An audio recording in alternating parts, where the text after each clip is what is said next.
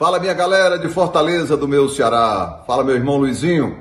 Que prazer estar aqui com você. Eu posso dizer assim da nossa amizade porque você foi o cara que me ajudou no início da carreira fazendo os arranjos musicais para as minhas apresentações. Beijo.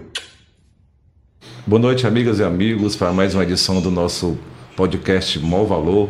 Hoje a gente tem aqui uma pessoa muito especial, que é um grande amigo de todos nós aqui. Eu conheço ele há mais de 30 anos. É, Tem muita história para contar. Eu não ia entrar nessa cor de ano, não, mas vamos embora. Luiz Alberto Magalhães, o Luizinho Magalhães, iniciou sua formação em 67, formação musical, no Colégio João Hipólito de, de Azevedo e Sá, anexo Piedade, formando o grupo Os Faraós, o grupo musical lendário, mais conhecido na época, que fez muito sucesso no, no, final dos anos 60 e no começo dos anos 70.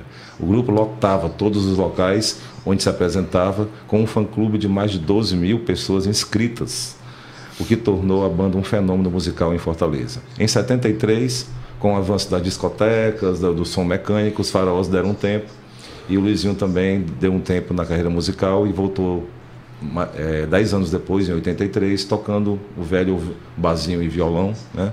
banquinho, voz e violão, nos principais bares de Fortaleza, Chopetisco, Cas, Casbar e Chopilec.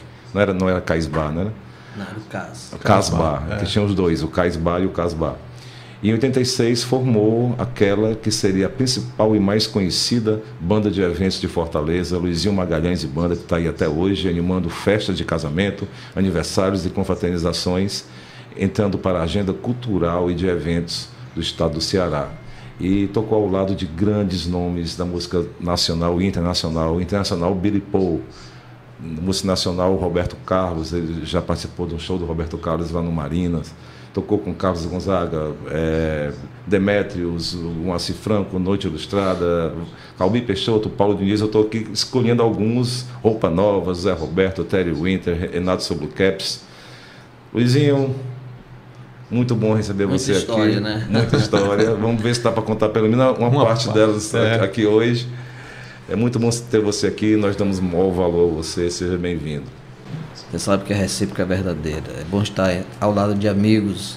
E uma das coisas que eu mais gosto é exatamente um momento de você compartilhar ideias e trocar ideias com as pessoas que você tem uma estima muito grande.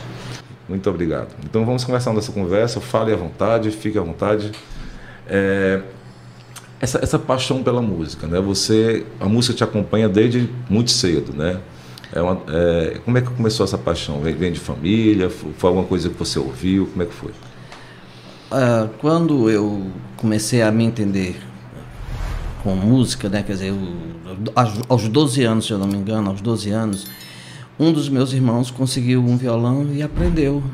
E de repente ele, autodidata, chegou, começou a tocar e a gente, opa, aí depois o outro irmão começou lá em casa, eram 13 pessoas, e 10 homens e 3 mulheres, né? Então os homens começaram, os mais velhos começaram a tocar e a cantar, e aquilo ali me estimulou. Daqui a pouco, quando eles davam uma foguinha, eu pegava o violão assim discretamente e tentava. Aos 12 anos, o violão era maior do que eu. E aí, quando eu comecei a desenvolver, tocando aquelas músicas do Dilermando Reis, aquelas, aqueles solos de violão. Que... E aí eu cheguei a uma época, assim, já com uns 13, 14 anos, de botar o violão aqui nas costas, solar a música todinha, o pessoal ficava impressionado, né? Um garotinho desse já tocando assim. Então, isso aí foi mais ou menos o início da parte musical, né? Da, da de instrumentista, né? É, Até e... então eu não cantava, só executava músicas soladas. É, e engraçado que foi também uma coisa familiar, é uma coisa que acontece muito, seus irmãos tocam, a gente vai falar depois deles, né? Quando chegar na parte dos faraós. Né? E é, os faraós, como é que começaram? O, o que foi que te, que te, estimulou? Tinha uma onda de bandas né, em Fortaleza, Isso. né? que inclusive em setores da cidade tinha é, né? inclusive as bandas uma das as primeiras bandas que surgiram a primeira banda de, de, de que se fala é. foi os Rataplan, né? Uhum. Os Rataplan foi a primeira banda. Agora, isso lá no João Pontes estava começando a nascer um grupo chamado o, é, The Dangers, que logo em seguida passou a ser os Ken, que era com. Os Ken. Os Ken, é. Uhum. E na mesma época surgiu os Brasas lá no João Pontes. Uhum. E já os Ken e os Brasas surgiram lá no João Pontes, né? E aí, um dos meus irmãos, Vicente, já tocava no, no The Dungeons, que posteriormente passou a ser os Quem. E o outro irmão tocava já no outro conjunto chamado Os Besouros. É. Na mesma época, quer dizer, tudo começando, tudo engateando. E como eles já tocando em banda, eles levavam todo esse conceito para dentro de casa e eu estava lá, apesar de ser uma criança ainda. Uhum. E eu lembro muito bem que em 64 eu ainda com uns 12 anos, eu ouvi pelo, no rádio uma música que me deu um, assim como se fosse um choque, chamada Wanna Hold Your Hand The Beatles. Eita! Rapaz, foi como se assim, aquilo ali mudou todo o meu panorama musical, de conceito, de tudo. Então eu passei a partir dali a abraçar os Beatles como um, um fenômeno, uma coisa que viria eu iria até, até hoje trazer comigo, que eu acho que não existe um ídolo maior para mim do que os Beatles. É. Então foi aí que então começou a minha paixão pela parte musical, pela parte, sabe, de querer também fazer uma banda. Rapaz, coincidência que o Nelson Mota contou essa mesma história, que foi também a Onda Hand, né? Que, que ele colocou no, no, lá na, na vitrola, ele gostava de outras coisas, assim, tipo, coisas que se, se diziam mais, mais eruditas, né? E o que seduziu foi a própria a, a mesma canção, né? Porque ali, ali, tudo é perfeito, os vocais, né? Tudo muito é diferente, bem diferente, diferente muito porque, diferente. inclusive eles lançaram She Loves como sendo a primeira, né? O lado uhum. A, né? Uhum. E na realidade quem cativou o mundo, o mundo foi a Your Hand. Quer dizer, embora em alguns países, né? Inclusive a própria, o próprio Estados Unidos só passou a aceitar os Beatles mesmo quando eles lançaram esse compacto. Foi. E aí foi o mundo todo, inclusive, só teve o prazer de conhecer porque o americano, quando gostava, ele jogava para o resto do mundo é. com as suas afiliadas, não é isso? É. Até então, se não entrasse lá, ele não, não saía para outro canto. Apesar de que She Loves You, Yeah, Yeah, Yeah, né? É, foi, foi, foi que, que, batizou exato, o, o, estilo, o, de estilo yeah, musical. Yeah, lançado é. na época que as pessoas confundem muito o Yeah, yeah com a Jovem Guarda. E são, Jovem Guarda não é um estilo, o yeah sim. Jovem Guarda foi um movimento um de um programa que o Roberto Carlos apresentava. É. E aí todos os cantores da época que se apresentavam no programa do Roberto Carlos, aí a, a, taxaram, né? Uhum. Ah, mas uma Jovem Guarda, a Jovem Guarda era um programa, quer dizer, um, não era um estilo musical. Uhum. E, e, a voz, como é que você começou a cantar? É, eu, eu, eu tô te perguntando isso porque eu vi um vídeo seu um dia desse no, no Instagram, você cantando lá em cima, né? Assim, você não perdeu ainda o tom, né? Uhum. Eu acho isso incrível. Ah, é incrível. É, eu acho isso é... incrível, porque eu estou vendo todo mundo que tem mais ou menos a tua idade ou muito menos, até já baixando, já, já afrouxando as cordinhas, né? É, eu me lembro, eu me lembro eu, muito eu fiquei bem. até impressionado que essa semana agora eu fui cantar a música O Vira do sexo molhado. Uhum. Toquei no mesmo tom que o Ney. É. Mas, ali, é. mas ali é falsete, né? Você, né? Mas assim, eu fui de peito e na hora que dava pra, lá para cima uhum. eu saía fazendo. E é, e é outro, é, outro, é. é. outro ato heróico, viu? Você passar do falsete pro peito, do peito pro falsete. Exatamente. Sim, mas aí come, começou a cantar como aí? É, na realidade o Faraós, quando surgiu, eu tocava guitarra solo, o Antônio, meu irmão, tocava guitarra base Aí o Sebastião tocava contrabaixo e um amigo nosso fazia bateria e um outro amigo cantava, era o Kruner, tá? Uhum. E nessa época que a gente começou a fazer show lá no Colégio da Piedade, né, lá no Dom Bosco, né, onde a gente estudava, tinha um teatro e nesse teatro toda a festa do Dia dos Pais, Dia das Mães, os faróis se apresentavam. E o mais interessante disso é que quando os faróis começou, já começou o pessoal a gostar do estilo. A gente tocava muita música do Renato, a, do Roberto Carlos. E aí tinha um aluno que estudava na, um pouco mais adiantado do que eu, inclusive, ele, ele fazia, eu acho que o segundo, ele já fazia a quarta, queria entrar nos faraós. Como os faraós já tinham cinco, uhum. a gente tinha uma noção de fazer uma banda como os Beatles, que eram quatro, nós já Isso. tínhamos cinco, já lá, lá Rolling Stone, né, como um uhum. né? E aí ele queria entrar na banda, eu disse, mas não dá pra gente botar três, guitarras, né? E o seu é. Francisco, que era um irmão leigo, que não é padre, é quase padre, uhum. que era quem tomava conta lá dessa parte todinha, veio falar comigo e pediu para mim arranjar um lugar para ele, que era uma pessoa muito esforçada, muito inteligente, e ele queria que essa pessoa fizesse parte. Mas aí eu dei uma sugestão para ele, faça o seguinte, peça para ele arranjar outros músicos, que aqui no colégio tem outros músicos, ele forma uma outra banda, e aí fica duas bandas. Ah, achou excelente a ideia. E aí foi o que aconteceu, era o Raimundo Fagner, né? Que- Ô, rapaz do Fagner. Logo quem, né? Pois é, então a gente fez, formou ele, foi os Magnatas. Aham. Que depois, logo em seguida, ele mudou até o nome do, do conjunto dos Magnatas para. Não estou lembrado, ele até cita, ele fala num, num depoimento que ele fez, falando dessas, desses conjuntos da época da. Ele chamava a piedade de Liverpool de Seattle de Pronto, eu, eu ia falar isso, a piedade, a piedade eu ia, eu ia te é perguntar verdade. sobre E é isso. ver- grande verdade, né? Porque tem muita Pois gente é. que começou lá. Aham. Então, aí, nessa formação dos faraós, o, quem cantava mais era o, o menino, que era o Crune, e o Antônio, que era o irmão guitarrista base. Com a continuação, esse Crune saiu e o Antônio passou a cantar todas as músicas do conjunto. A gente fazia uma vozinha, um vocal aqui e acolá, mas ele cantando tudo com voz principal. E eu lembro que ele não tinha assim, uma estabilidade, tinha vez que a gente ia tocar, ele faltava, atrasava, e aí a gente ficava naquela ânsia, sabe aquela coisa de ter segurança. E aí eu digo, não, eu vou começar a cantar também, que é para me sentir seguro. E a primeira música que eu fui cantar foi do Leno e Lília. As minhas pernas pareciam varavilhas.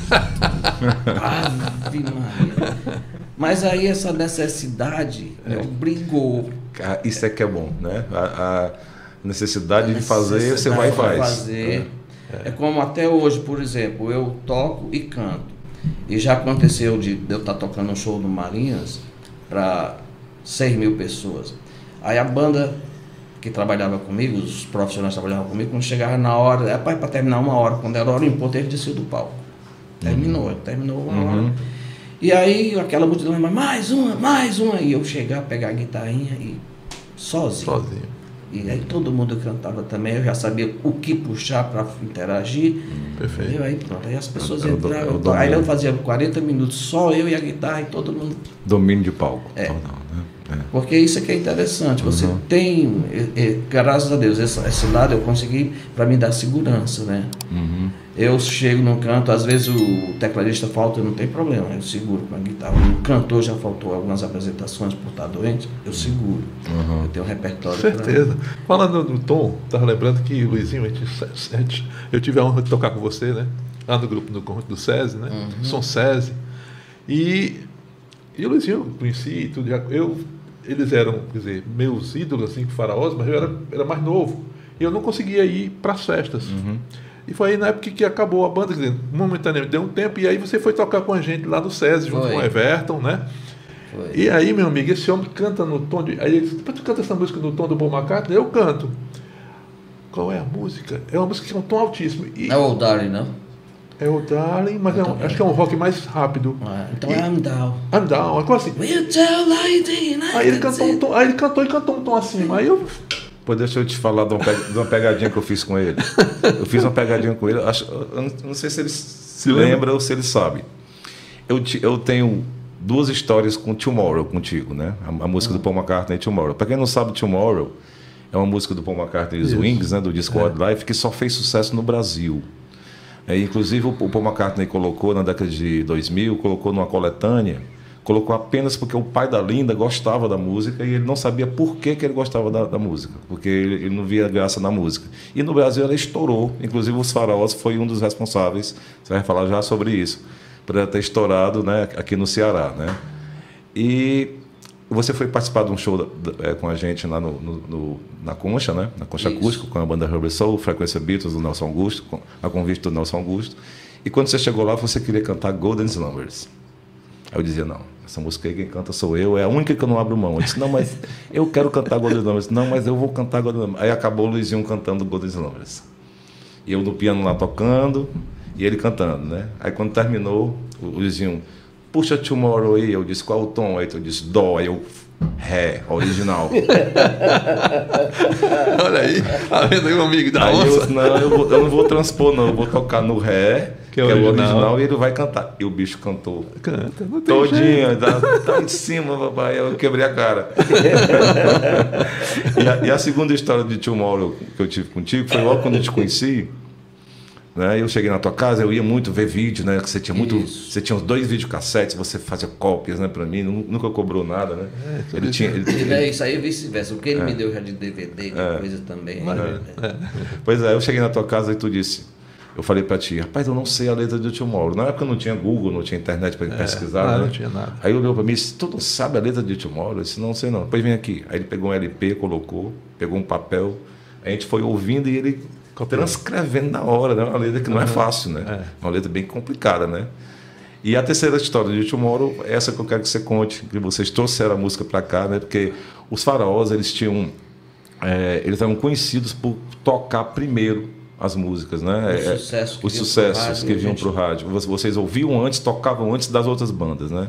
Aí conta a história que vocês ouviam na rádio. É, na- eu- a gente tinha um, um toca, de- é, toca fita, né? Um rolo Ah. da, da Philips, né?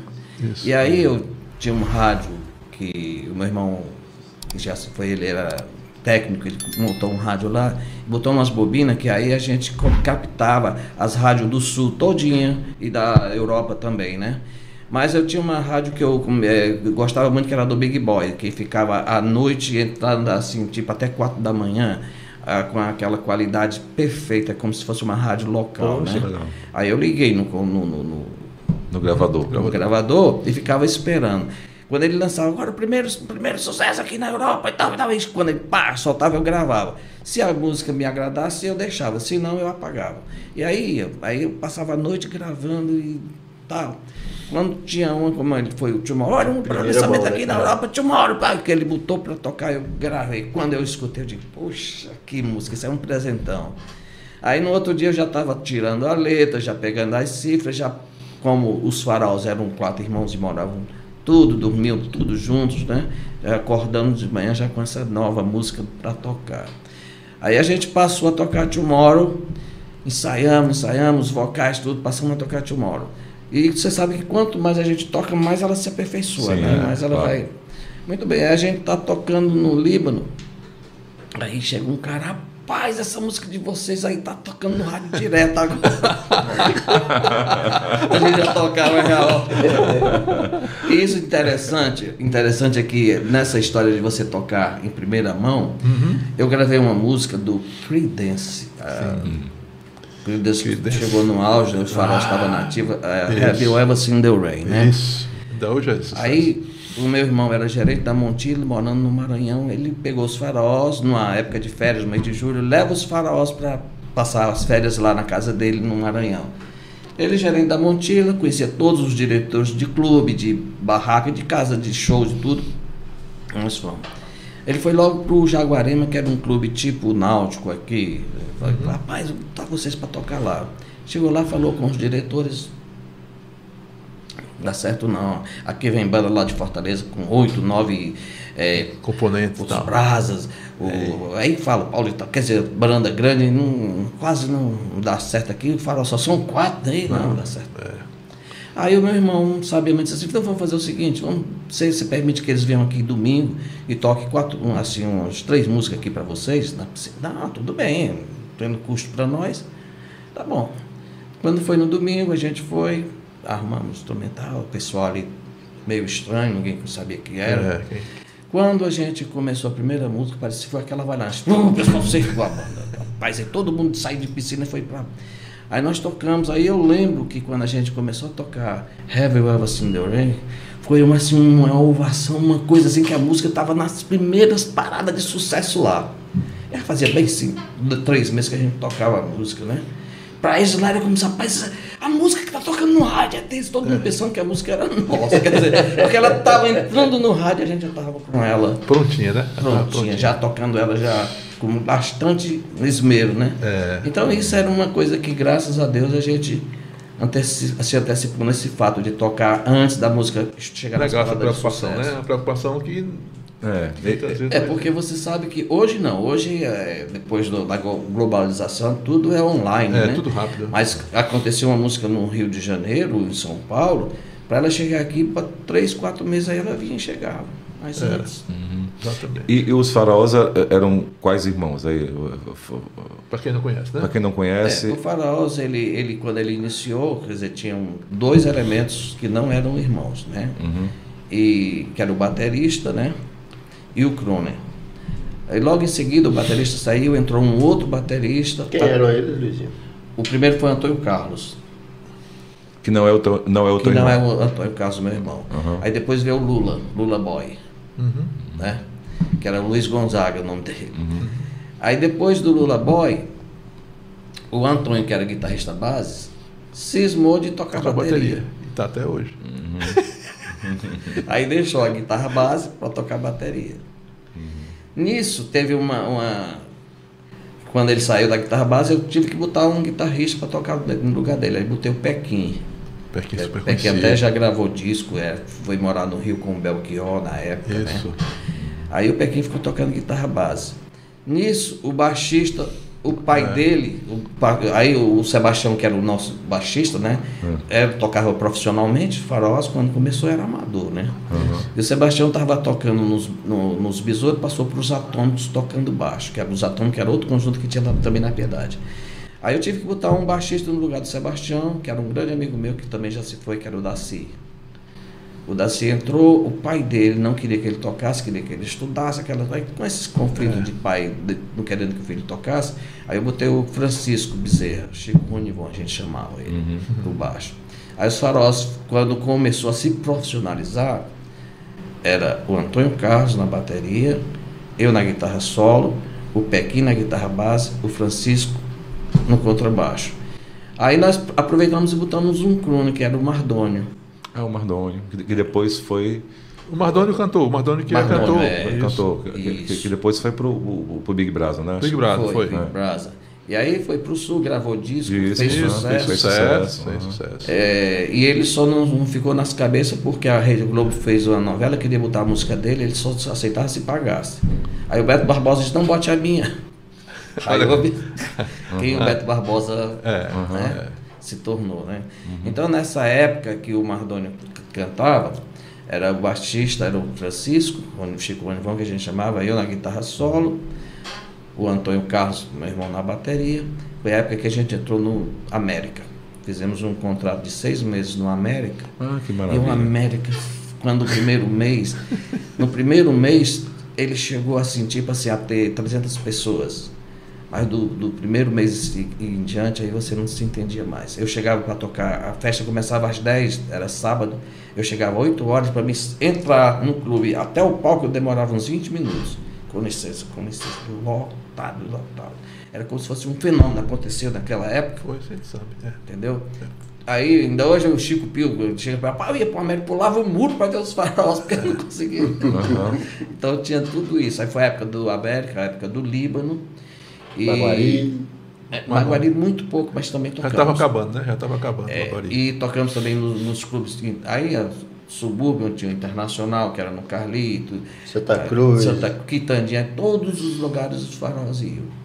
né? E todo, graças a Deus, o fã clube acompanhava, Acompanhava, é sempre verdade. casa cheia. Verdade. Mas as épocas melhores foi a dessa do, do América e a do Líbano, que no Líbano as festas de faculdade, festa de, Final de ano, né? De, É, de- formatura. de colégio, tudo. E uma coisa interessante, que até hoje, até hoje eu fico me, me perguntando, os faróis quando iam tocar, é uma banda de baile.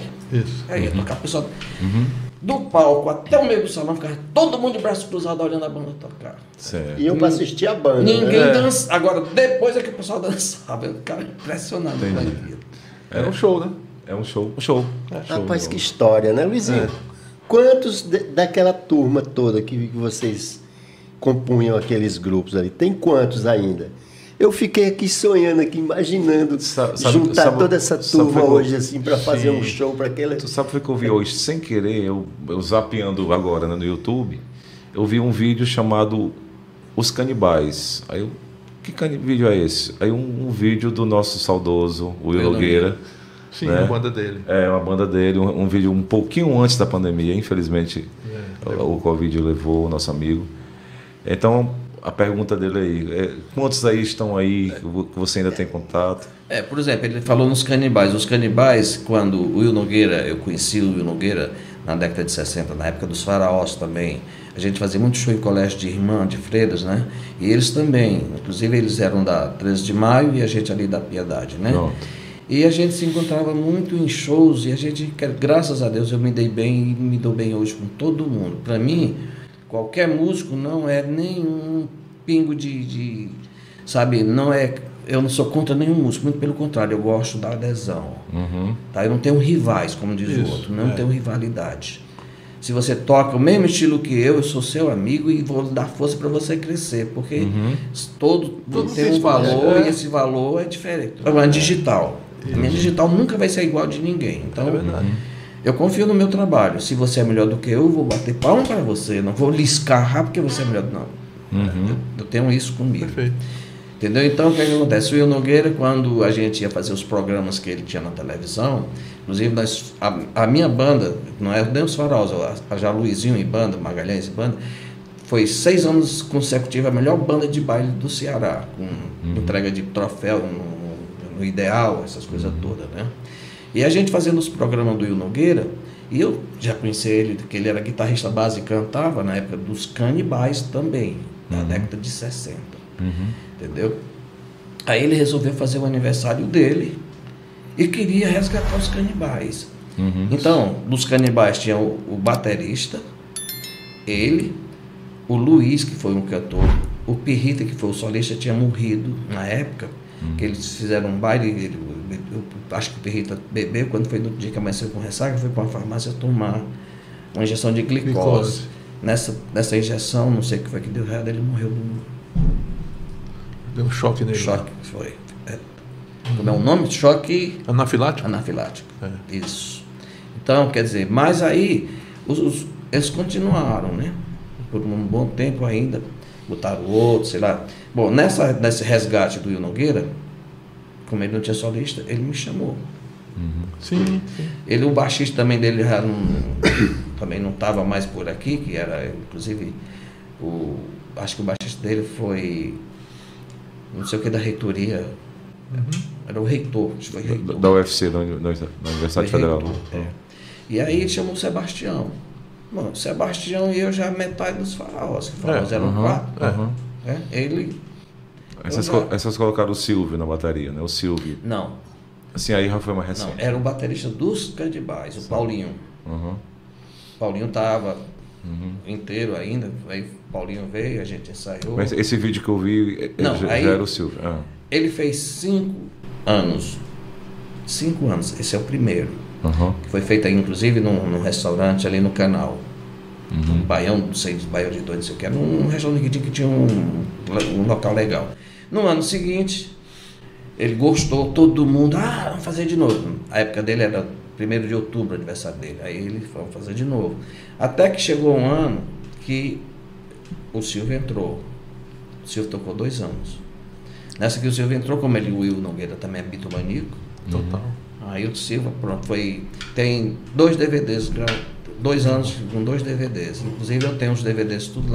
Aham.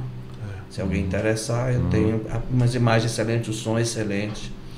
Inclusive na minha própria página, no, no, no, no- YouTube eu tenho uma página, eu coloquei já algumas apresentações do, do Canibais. Canibais. Que Legal. eu fazia parte, né? Aí, quer dizer, foi uma, é uma pena que a gente estava se preparando para fazer dois shows no ano. Uhum. E no ano passado, quando a gente estava ensaiando online, que a, a pandemia veio e tal, eles já pai diziam. Foi esse ano, não, que ele Foi faleceu. ano passado. Ano passado. Fez um Passado. ano. Fez um ano Esse ano foi isso. Aí no ano passado a gente conversando, ele ligava o, celular dele, eu aqui, a gente ficava no FaceTime. Isso. Ele tocava, eu cantava, e a gente trocando ideias, preparando o próximo. Próximo show da Show. gente.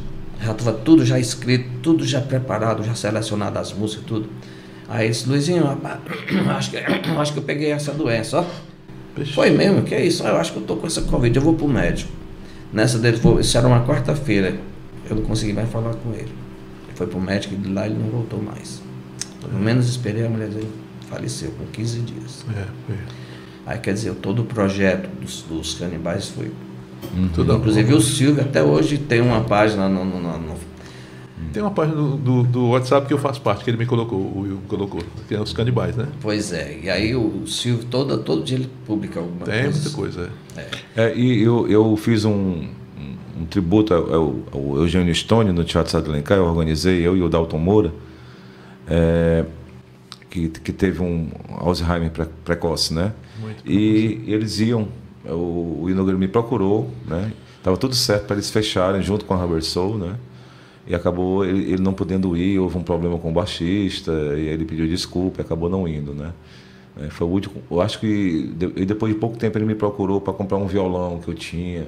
Ele estava comprando os instrumentos dos Beatles, né? Ele estava colecionando. Assim, lamento, né? Porque ele trabalhou muito, né? E quando ele, ele se aposentou, ele resolveu É, curtir, né? curtir, né? Aí, aí veio isso. Mas deixa eu voltar um pouquinho só no, no, numa coisa que o Marcílio me falou hoje à tarde. O- os faraós fabricavam as caixas de som, né? É, é, assim, vamos falar um pouco da dificuldade de, de conseguir instrumento aqui na época, de né? caixas, né? É, na, na época que a gente começou no colégio, não tinha guitarras assim para você comprar, não tinha. O que é que você fazia? Um violão, você arranjava um meio de fazer uma captação para tocar. Só que quando as bandas de E e E propriamente surgiram, que aí era guitarra elétrica, aí lá na Piedade, no colégio, tinha uma marcenaria onde o Sebastião, o Vicente, que eram os meus irmãos, arranjaram um jeito de chegar lá e cortar uma, uma guitarra, arranjar de fazer o braço.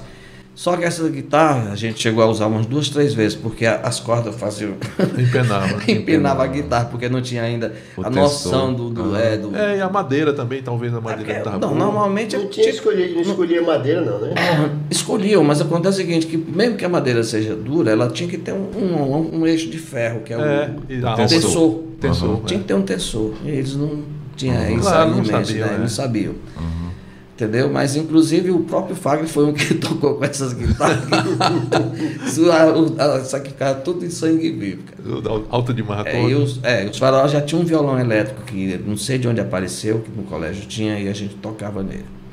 Então os baixos eram rústicos, era, foi feito com cabo de aço, para você ver, não existia corda para vender, aqui. Olha aí. cara. Bateria, a gente ia lá no seu Aurélio comprar couro de cabra para botar de molho, depois empachava ela todinha, botava no sol para secar para poder botar na bateria, era tudo assim. Você vê a dificuldade. Mas, Luizinho, ficou uma coisa aqui na minha cabeça, essa corda. Como é que essa corda era feita com cabo de aço de, de cabo de acelerador, essas coisas Era assim? exatamente. Mas todas as cordas eram da- do mesmo cabo e como é Não, era não. Tinha, a- a- se você pegar um carro, tem um cabo de que você ah, puxa o, o capô, você tem um cabo que vai para a embreagem, tem um cabo de. Quer dizer, existia. Aí, é, aí existia- ajustando para dar. é, ia ajustando.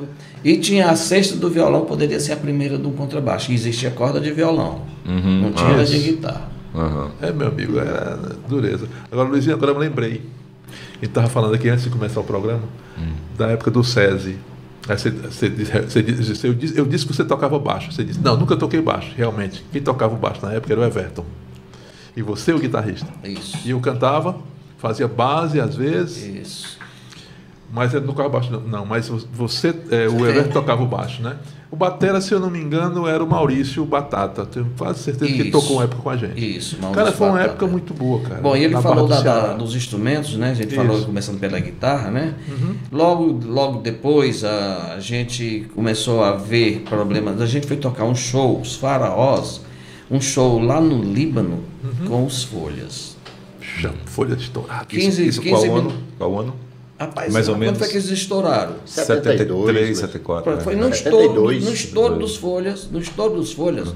Os faraós já estavam, como se diz, já estava naquele final, né? Inclusive estava tocando com o Fernando Porto, que era dono do Berlândia, e tinha um equipamento de primeira linha, as caixonas, tudo já em coisa boa. E aí os folhas vai para o Líbano, o Fernando Porto contrata os folhas para o Líbano e contrata os faraós. 15 minutos folha, 15 minutos faraós. Só que os faraós eram tremendão, caixa tremendão. E os folhas já vieram com aqueles caixona, tudo, já com PA, tudo.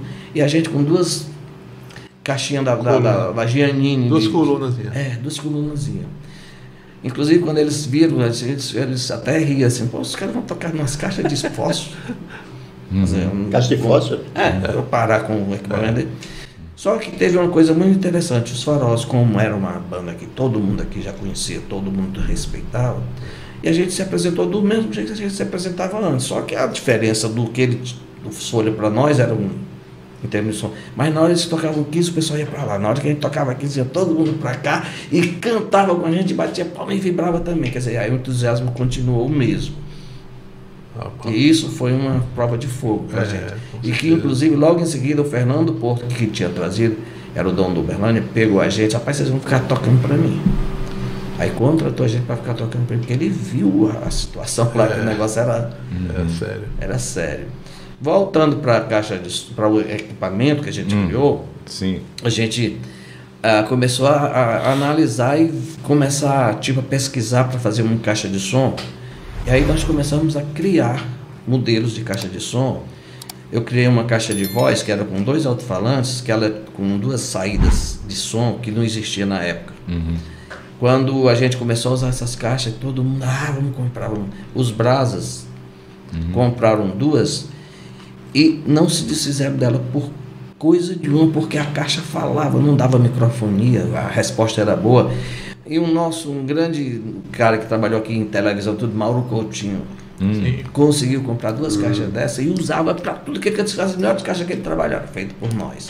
Desen- desenvolvido o projeto também por Isso, vocês. né? E era para voz. Aí, paralelo a isso, a gente construiu duas caixas de som para instrumento.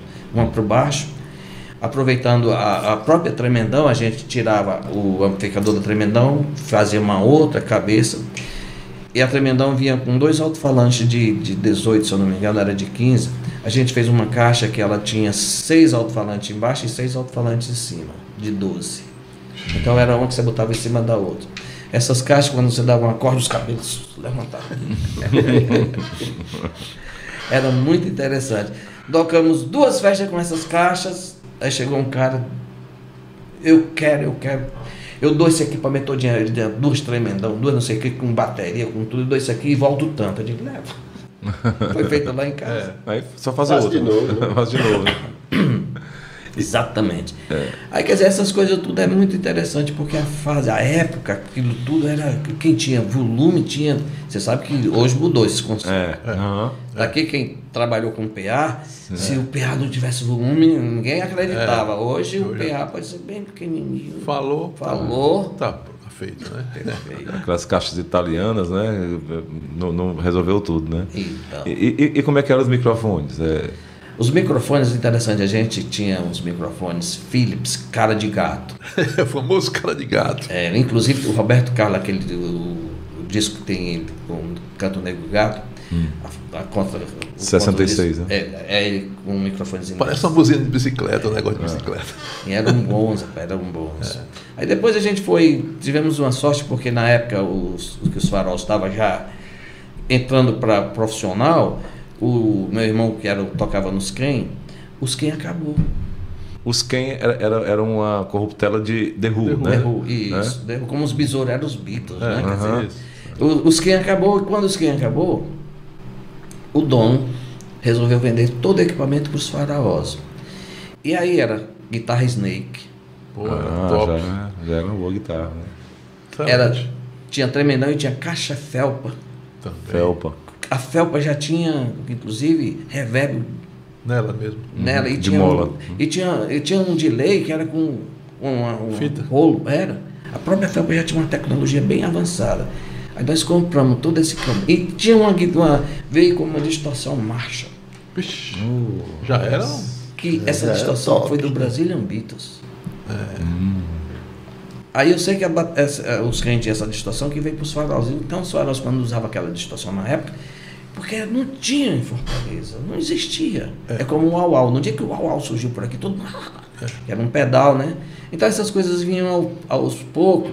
E os faróis começavam a, a- a- a- Tipo assim, ficou um, um, um conceito que o pessoal ia para ver os faróis. Que era tocar. novidade.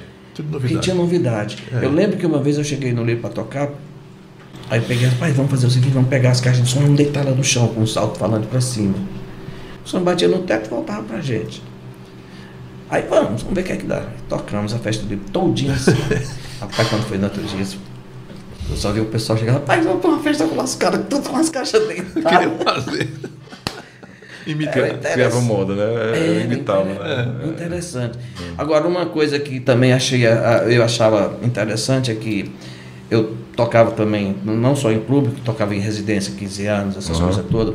Eu fui tocar uns 15 anos numa, numa residência da Barão de Estudos. Aí na sala lá, grande a casa, E a gente tocando, aí chegou um cara e começou a andar por trás das caixas, andar pro outro, e discutir com um cara lá e vinha de novo. Aí quando foi uma hora que a gente parou, o dono da casa chegou, rapaz, esse pessoal está teimando que vocês estão dublando. E estava procurando os gravadores que estavam aí atrás. Os gravadores, né? Aí eu comecei a rir. Pensa no elogio, hein? Pois é, mas era um cara, É. sabe, Chateado, teimando, pô. teimando. Não, vou, aposto com você, né? Vai atrás, né? É. Porque eles nunca tinham visto um conjunto Tão- vocal tão assim bom, ao vivo, é. fazer aquelas vozes tudo direitinho. Não, cover é tudo. Achando que era um arrumado mesmo. playback lá, né? Era, Era, tinha até alguma coisa por trás. Muita magia, né, rapaz? Era, era uma magia muito grande. A né? música é Principalmente na época, né? Que, Aham. que a gente estava começando a ver as coisas ao vivo de uma outra forma, né? Porque você ouvir um disco é uma coisa, você ouvir ao vivo, Vivo é outro. que a emoção é outra. A emoção é outra.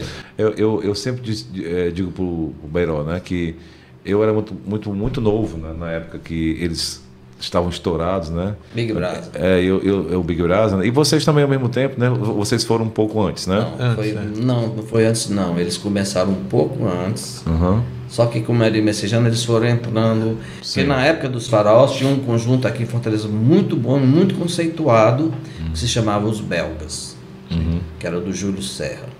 E os Belgas foi um dos primeiros conjuntos a tocar música dos Beatles, assim como ninguém. E o Júlio, ele tinha uma pegada de guitarra que era dele. Uhum. Entendeu? E eu era fã do Júlio tocando guitarra, era aquela parecia É, eu um, nunca- um inglês mesmo tocando. Eu nunca consegui entender por que, que o Júlio parou de tocar guitarra. Nunca, Também não, entendi. não. nunca consegui entender. E foi para a Inglaterra, trouxe uma Gibson, Uma Gibson. a SG, e porque ele gostava do The Who, né? Aham. E o Peter. Tancha. nossa, só gostava, né? Daquelas, né? Isso. E ele trouxe e tal, mas inclusive um, um dos final do, do, do- do- os belgas fechou as portas e fundaram o peso.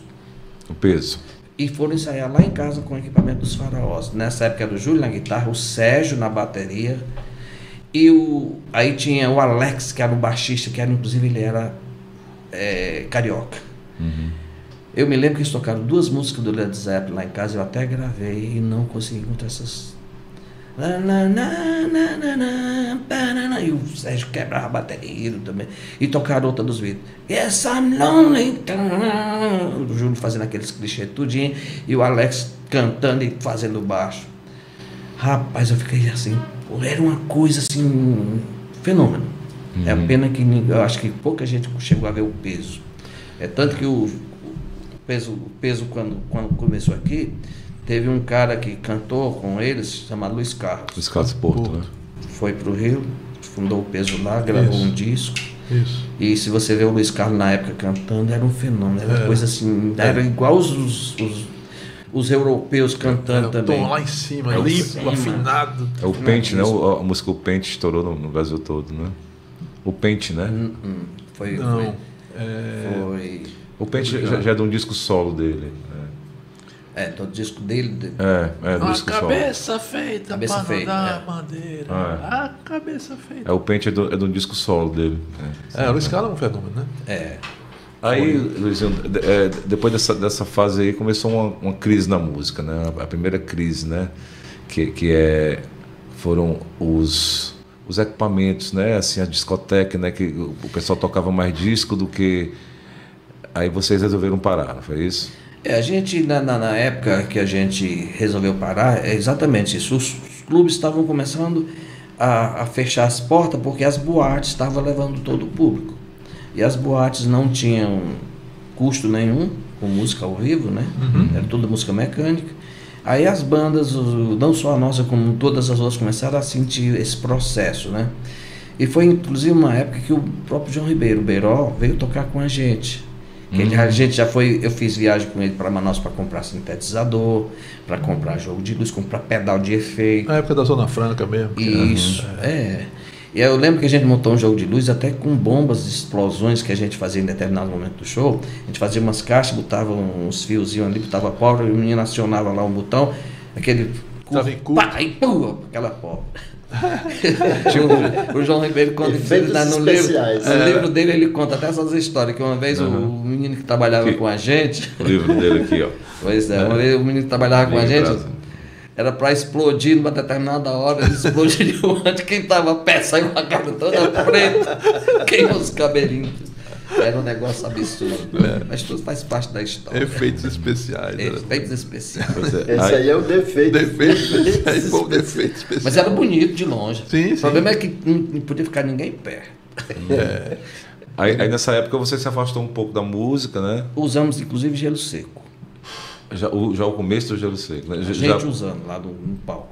Aquela fumaça que ficava, ficava todo mundo impressionado. Jogo de luz, inclusive, foi nós fomos um dos primeiros a usar jogo de luz aqui, aquele jogo mesmo, com vários refletores, com, com esses efeitos aí de, de fumaça, né? Então a gente tinha sempre assim, queria partir sempre na frente, né? Saber das dificuldades. Sempre vanguardista, né? Sim, aí veio a época da discoteca, eu dei uma pausa. Aí foi trabalhar em banco. Em 75 eu casei. Casei com 22 anos, olha aí pra você ver. Casei com 22 anos em 75. Quando eu casei, E já tinha feito muita coisa com 20, 22 anos, né, rapaz? Incrível, eu, eu, eu nem tinha feito a- as A contas, conta, né? 22 anos tu já tava. né? já, já tinha feito, Feito muita coisa, né? Muita coisa. Porque você imagina um ano, um ano. Hoje a gente não faz um, nenhuma É. menção a isso, mas um ano, naquela época um ano. Durava muita muito. coisa. É. É, custava muita. Você fazia É, muita coisa no ano. Fazia. Hoje o ano passa no piscar de olhos. É tanto que se você pega os Beatles, 63, olha, quantos anos? Mas foi uma eternidade, né? É, eles duraram mesmo, assim, o sucesso de 63 mesmo, né, É.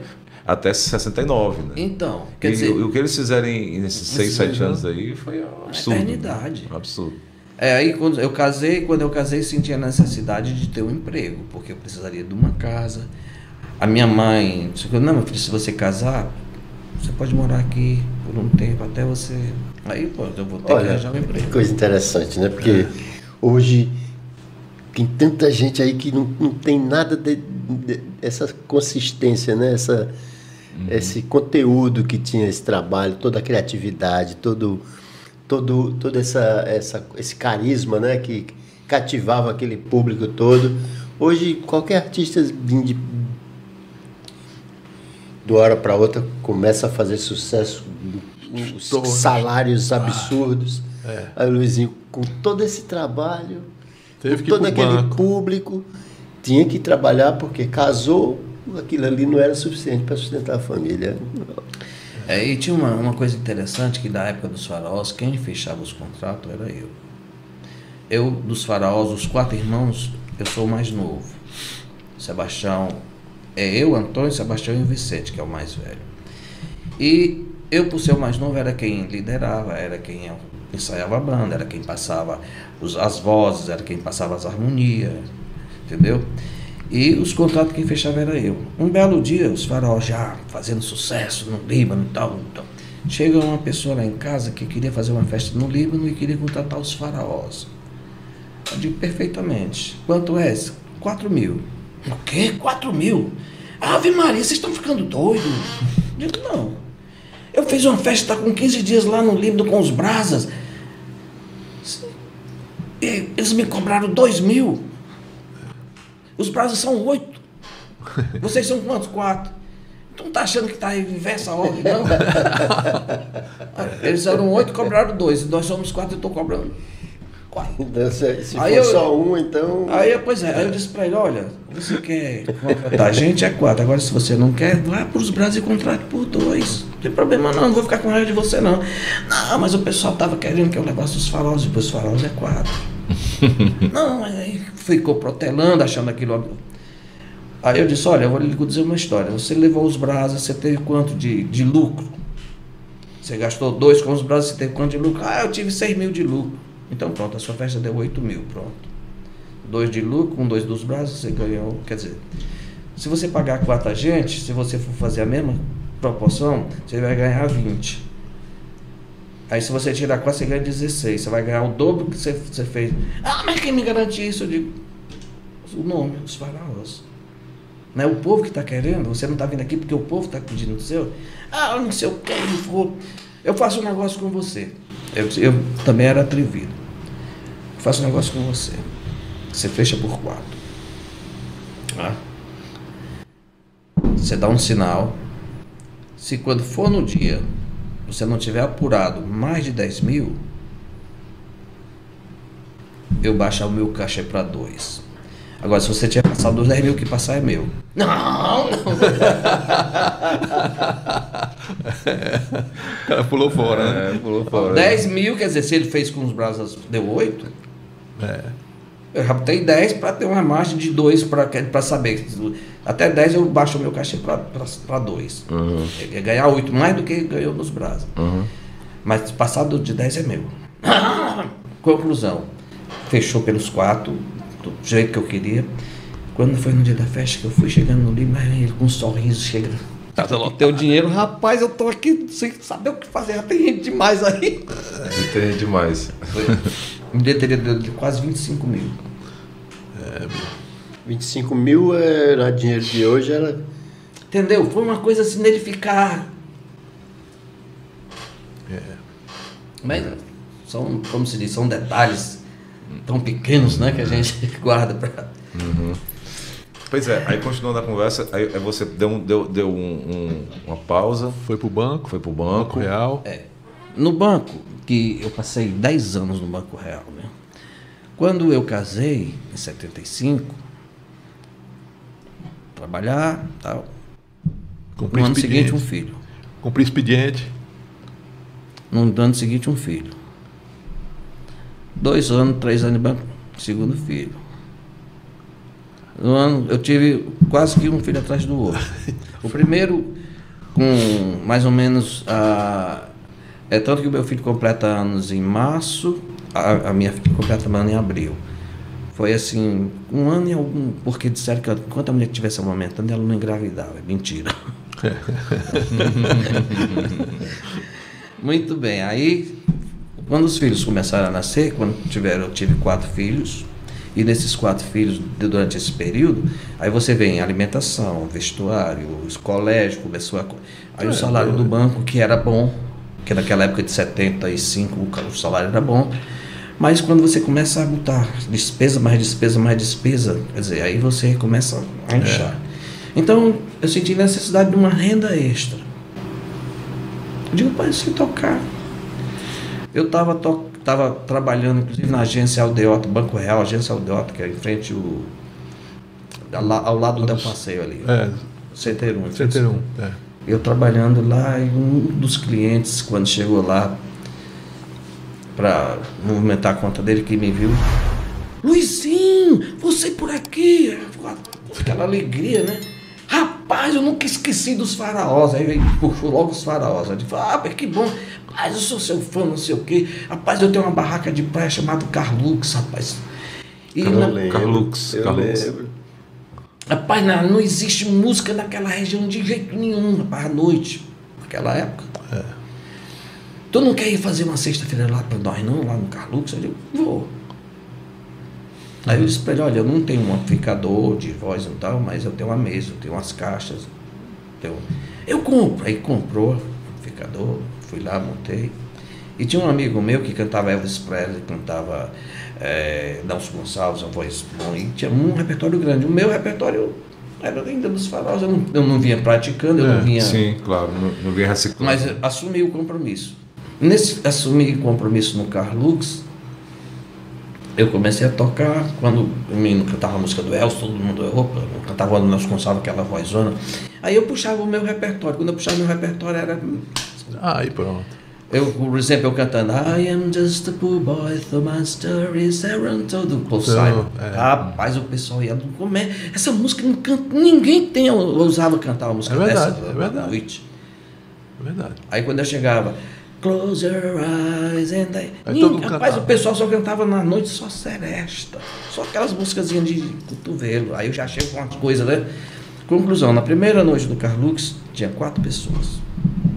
Ele me pagou o cachê de 50 reais. Aqui seu cachê. Na semana seguinte, três meses.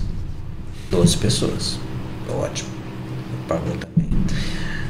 Por incrível que pareça, na terceira vez, já tinha umas 30 mesas. Rapaz, foi assim, uma coisa fez assim, um volume assim, com uma rapidez.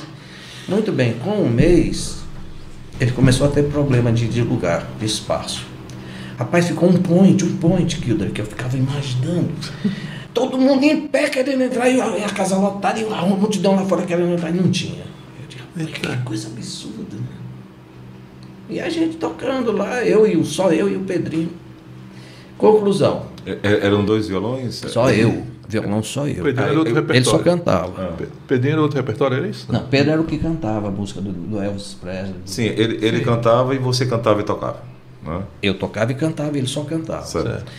Aí na frente da, da- da- do palco que a gente tinha, uma mesa assim com. Não, uns 15 casais. 30 pessoas. né? Aquela mesona. Tinha, na semana seguinte, a mesma mesa. Tudo paulista. Aí eles ficavam loucos quando eu entrava com aquelas músicas do Paul Simon, de Beatles, e aqueles flashbacks né, do- dos, dos folhas e tal. Eles, rapaz, ficavam tudo maravilhados. Aí um dos paulistas se levanta e diz, rapaz, posso conversar contigo depois? Pode. Bom, de vez em quando eu dava uma pausa, aí ele me chamou e disse, rapaz, é o seguinte, todo esse pessoal aqui só vem por tua causa. Por minha causa. Aí eu digo, é, só vem por tua causa. Aí o pessoal, o paulista me vai me chamar e diz assim, rapaz, o pessoal aqui só vem por tua causa. Eu digo, ah, é, é. Se eu montar um restaurante para mim, tu vai tocar para mim? Bom, depende, né? Depende. Aqui eu só toco a sexta-feira. Depois eu vou atrás de um restaurante. Tá. O cara trabalhava na Formasa na época, né? Aí ele saiu para procurar e encontrou o Capote, um restaurante chamado Capote. Na esquina, Parque Recreio, voltando, na Rui Barbosa. Pegou o capote, reformou todinho e mudou o nome para Chopetisco. Chopetisco. No Chopetisco ele deixou todo bem transadinho. Quando estava concluído, ele foi lá falar comigo. Quando ele chegou para mim, disse, aí, o restaurante já está pronto, aí eu quero saber se tu vai mesmo. Falou, depende, o que, o que é que você tem para me propor? Quanto é que você ganha aqui? Digo, 50 por noite. Só sexta-feira, né? Digo, é. Pois eu quero quinta, sexta e sábado. Eu te pago 200 por noite. Então. Hã? É. Aí, aí já Leva assim, Pedro vai me pagar 200 por noite, quinta, sexta e sábado. Eu vou ganhar 600 reais agora por semana. Amiga, eu fui contar pro Júnior. Cheguei para ele, Júnior, que é o sócio no nome do, do Carlos. Mas olha, o cara aí fez a proposta assim, assim, assim, assim. Rapaz, vai louco, você tá perdendo. Você é doido um negócio desse. Olha, ficou impressionado. Ah, eu posso ir, Júnior? Pode, pode. Só quero uma coisa. Que você arranje alguém para acompanhar o Pedrinho. Você pode ir. Perfeitamente. Foi legal, Eu hein? peguei meu irmão Pedro também, que era dois Pedro. Botei o Pedro para acompanhar o Pedrinho. Ele conhecia aquelas músicas tudinho, que ele era seresteiro. Aí, Ah, aí, pronto. aí fui sozinho pro Carlux. Sozinho. Pro Carlux não, pro Chopetisco. Meu amigo, quando eu cheguei no Chopetisco, a primeira já foi com glória. Já baixei, já. aí ficou um point. Aí aconteceu a mesma coisa. Eu chegava lá, tava aquela multidão em pé querendo lugar e não tinha, querendo lugar e não tinha. Daqui a pouco eu olho assim, dono de, de restaurante, dono não sei de que, tudo pra me ver e ouvir. Vai, vai. E, isso é E isso, quer dizer, eu, na minha concepção, eu não, não ligava muito para isso. Depois o pessoal já, pai, tá botando no restaurante tal, dando no restaurante tal. Aí eu digo, aí tava uma turma que era diretor do BNB e tal. Com pouco tempo que eu tava lá, eu senti que, rapaz, a vibração é impressionante. Você começa a sentir a, a- coisa crescendo, crescendo, e eu digo, pô. Aí eu- teve uma- um, um, um paulista que tinha trazido um violão Ovation, ó. é. Um, um Ovation. Eu me lembro desse teu beijo. Eu me lembro desse teu beijo. Rapaz, aí eu tinha, eu tocava no Gianation, né? Que era um violão ruim. Como é que você sabe que o Gianation, que era imitação do Ovation, É, aí. ruim que só. Eu tocava dedilhado, dava bem, mas quando eu. A, a mão no, no, no, no Gianation. aí Isso, isso era que ano? É mais ou menos que ano? 84, 85. Certo. Por aí. Eu ainda trabalhava no banco. Eu saí do banco em 85. Eu ainda trabalhava no banco. Nessas alturas, o cara que era dono do Ovation, que não era meu, ele chega lá no Chopetisco e diz, rapaz, ele morava a três quadras do chupetisco, na Antônio Salles, logo na esquina. Ele disse, rapaz, eu tô com violão e tu não quer pegar não pra tu tocar hoje? Uh, rapaz. é mesmo andar de fusquinha, o cara me oferece uma Porsche, tu acha que eu não vou querer? Aí eu fui, né? Quando eu disse que ia pegar esse violão, o dono veio com uma música. O dono? Ah, porque você já devia estar tocando. Por que isso? Porque ele se abuso dele. Sabe por quê? Porque ele, quanto é que ele me pagava? 200 por 200. noite. Sabe o que, que ele fez? Antes, me propôs 10% da renda mais do que eu já ganhava. Do nada. Por quê? Quando ele viu o dono de restaurante, Sim. perguntou, já tinha dado Já tomar aqui. Entendi. Eu vou, Ah, fazer o que eu fiz, né? Foi, foi assim, sabe aquela, aquela coisa assim de, de. Aí, rapaz, eu vou resolver te dar 10% do faturamento. Tá bom. Achar ruim? Nada. Aí nessa de, de- de- de- dele achar que ele tinha feito isso, ele. Aí o cara vai me oferecer para pegar o violão e diga eu vou. Aí ele chegou, rapaz, se eu fosse você já tava. Já devia estar tocando. Eu não gostei desse, dessa, sabe? Rapaz, eu vou buscar para tocar. Dessa arrogância, não, né? Desse... Pra melhorar. é, né? mas não sei o quê.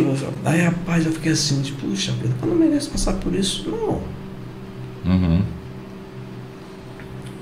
Me afeta de um jeito, eu sou eu sou meio esquisito. Cheguei, pai, tu faz o seguinte, tudo bem, eu não vou buscar, eu vou tocar, e vou tocar hoje e amanhã. Na próxima semana tu procura outro. Você não vai achar que ele paga o que eu lhe pago? Eu digo, não, eu tô, tô trabalhando no banco ainda, né? Uhum. Ah, então tudo bem. Tudo bem. Meu amigo, eu toquei. A semana seguinte a casa lotada. Toquei. Semana no, no sábado, né? Isso foi na, na Dia sexta, seguinte. isso foi no sábado. Aí, quando foi da semana seguinte, ó, procura outro. Ele contratou para me substituir Luizinho Duarte na bateria, Edson Távora no piano, Tony Maranhão no violão e a Késia Tá ferro, abandona. para ir para o meu lugar. O pessoal entrava e saía. O pessoal entrava e saía. O pessoal entrava e saía. Me contaram, né? Com 15 dias ele fechou a casa. Aí ligou para mim me oferecendo se eu não queria ficar. Aí, quando eu saí de lá, isso no, saí na, no sábado, né? Quando foi na segunda-feira, um telefonema do BNB.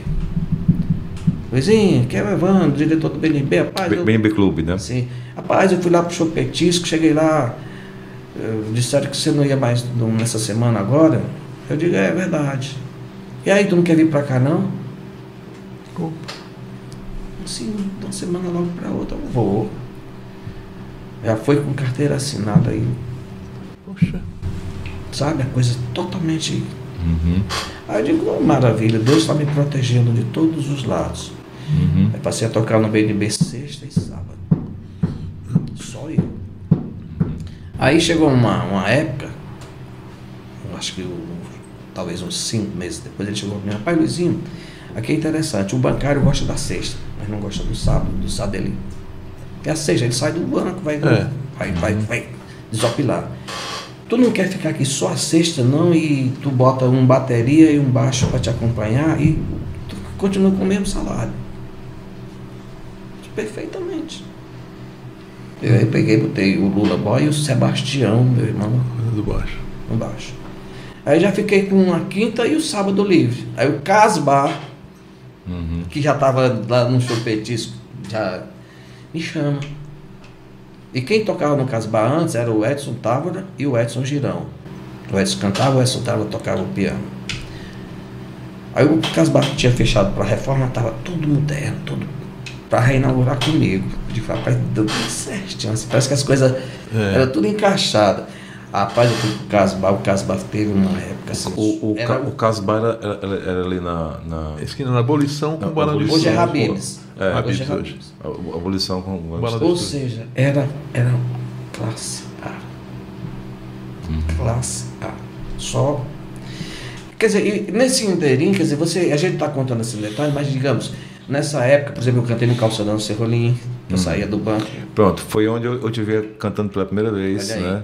E lá, Eu ia muito, e com o Tom Cavalcante, né? pronto, quem me apresentava era o Tom Cavalcante, que Uhum. ele eu já conhecia, porque o tio dele era meu vizinho, era casado com a minha cunhada.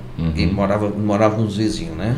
E ele ia muito lá e a gente já se conhecia. Ele sabia que ele can, imitava os outros. E lá no calçadão eu aproveitei a deixa, né? E disse, rapaz, canta Belchior que eu te acompanho. Ele, pá, eu canta aí, imita não sei quem. Aí eu acompanhava. Fagner, foi né? por isso E foi por isso que quando ele foi para o Rio fazer o primeiro show dele, eu passei e gravei tudo uns playback para ele na minha, minha- nessa guitarra, né? Aí lá, por exemplo, eu chamei um cara pela primeira vez subir no palco, Paulo Façanha. Uhum. Primeira vez que ele subiu no Grande cantor e compositor. Entendeu? Então, quer dizer, e teve muitos outros. Teve um camelô que fazia o maior sucesso lá, Barreto Torres. Chegava e cantava aquela Verônica, pessoal, ia à loucura, né? E com mais ou menos uns três, eu acho que três, quatro meses de, de- Não, foi mais, foi uns seis meses de, de calçadão Serrolim. E o dono, os, os mentores resolveram fechar porque tava tanta gente que se num dia que tivesse uma briga com o lado, ficava uma vitrine inteira. Eles tiveram medo. Uhum. É, muita gente complica. Era Quer, gente quer dizer, demais, peraí, hein? quer dizer que aquilo ali só durou uns seis meses, foi? Eu acredito que sim. Rapaz, eu me lembro daquilo ali. E, o Everton era e quem fazia o som. E era, velho. e era, era um ponte, rapaz. Todo mundo só falava ne- ne- nesse, nessa sexta-feira lá. Né? Era, era, era, era um happy hour da, da semana, né? E eu ia muito pra lá, rapaz. É- Era demais mesmo. Era Pois demais. é, então quer dizer, tem essa, esses inteirinhos, por exemplo, nessa mesma época do calçadão, ah, chegou uma pessoa para mim, eu tocando, se eu não me engano, no, no Chopetisco, era Chopetisco ainda, chegou uma pessoa para mim e disse, Luizinho, eu queria que tu fizesse um negócio, eu tenho uma, a minha chefe, primeira dama, tá aniversariando amanhã, e eu queria que tu cantasse para ela uma alvorada. 5 e meia, 6 horas da manhã, tu cantar na porta da janela dela. Dona Miriam Mota. Tudo bem, eu vou. Esposa do Gonzaga Mota, então Isso. governador, né? Então, governador. E era num palácio que ela morava, né? Quando foi no outro dia, eu tô lá na porta da janela dela cantando uh, as músicas que pediam e tal. Quando ela acordou, Ave Maria fascinada. Foi todo mundo pra boate. Aí já tava aquele cafezão já pra mesa preparado. Aí ligaram os ar-condicionados. Aí comecei a cantar lá informalmente. Aí chegou o Fagner. O Fagner chegou da, da vontade de ser convidado. Bem, foi legal, beleza. Fui, saí de lá, tinha que ir pro banco, sete horas, fui pro banco. O banco é. Cheguei no banco, tá lá trabalhando, dá o telefone. Alô, Sônia, tudo bem, Luizinho? Aqui é do, do- da dona Miriam, por parte da dona Miriam. Cerim- cerimonial da, da, da primeira dama. Diga aí, só ela quer saber se tu não quer trabalhar aqui com a gente. Opa! Eu vou pensar, né? Eu, eu já era gerente do banco, cara. Tava com uma patente lá. O banco, era- o meu chefe já era São Paulo, não era mais nem aqui. Já tava num estágio assim de opa. E graças a Deus, trabalhei com a mulher dele, Foi com a Gorete. Gorete, Isso. muito tempo. E graças ao meu relacionamento com todo mundo, eu não causei nenhuma inimizade, eu não tenho nenhum inimigo, graças a Com certeza. Eles, reúnem, eles se reúnem todo ano, ou menos- às vezes duas, três vezes por ano. Reúne a turma toda. O Luizinho é o, é o primeiro a ser chamado. E não vai Aí- tocar, não. É só para levar papo. Aí, Isso é, que é, isso é quer dizer que é um sucesso, viu? Cara, Aí, conclusão, aí eu fui analisar a minha proposta dela, digamos, eu ganhava 1 milhão e 400 mil cruze- cruzados, sei lá, reais, sei É, lá. sabe o que era aquilo, hein? Ninguém Era. Era, era dinheiro demais, era É. o tempo do, do Sarney. Muito Zé zero, né? Cifrão. É zero demais. E aí, nessa época que eu ganhava 1 milhão e 400, me ofereceram um emprego no estado com 1 milhão e 700. Era 300 a mais, mas lá era só 6 horas. No banco era 8. E no banco a minha responsabilidade era aqui. Eu era chefe da central de arrecadação, gerente dessa central aqui, que centralizava o, o Piauí, Maranhão, e os, aqui as agências daqui, tudinho de Sobral, de, dos interiores, né? Então a responsabilidade, por exemplo, tinha repasse lá que se eu perdesse um repasse, eu quero repasse. A gente arrecada INSS, o Receita Federal, tributos de um modo geral. Então, tal dia do mês eu tinha que repassar aquele dinheiro que o banco arrecadou naquele período para as, os devidos entidades, né? Esquecesse um, era dinheiro que nem presta de multa. Mas estava esquecendo. O INSS era um, a- o próprio O BNH tinha A prestação da casa própria, aquelas é, coisas. Rapaz, é, eu sei que, graças a Deus, eu nunca perdi, muito pelo contrário. E eu, como bancário, graças a Deus, eu fiz um nome como bancário que, graças a Deus, porque eu, eu, eu, eu sempre primava pela eficiência. Eu tenho que fazer, eu vou fazer com esmero, eu vou fazer. Tá, tá entendendo? Eu nunca fui o melhor, mas eu sempre quis ser o melhor. Tá? Eu quero. Eu não- nunca disse que era o melhor, mas eu quero ser o melhor. Eu vou trabalhar. Eu somava aqueles números que eram gigantescos. Eu somava 100 cheques em dois minutos e meio. Era rápido, era. Mas o bom era que era certo. Eu só somava uma vez. Ó, eu pegava o cheque e ficava. Como naquela época as máquinas eram elétricas, não era eletrônica. Aí blá, eu tinha que esperar a babá. Espera. Parou. Era desse jeito. Quer dizer, aí pessoa, ah, cigaba não, mas quem trabalhou comigo e via, sabia das coisas. Aí quer dizer, além da música, dessa parte seu, que era sentado de gravatinha no birô, tomando conta de documento, isso e aquilo, graças a Deus, eu desempenhei. Foi meu primeiro emprego e eu pedi para sair para ir para o Estado. Aí fui para o Estado, cheguei no Estado, o cara que foi me passar o, o serviço chegou com uma ruma de cartolinas, que cada cartolina daquela era um funcionário da Proarfa. Então ele tinha, me, me, me dava um listão que eu tinha que anotar o INSS, o imposto de renda, não sei o quê, naquelas cadernetas tudinho.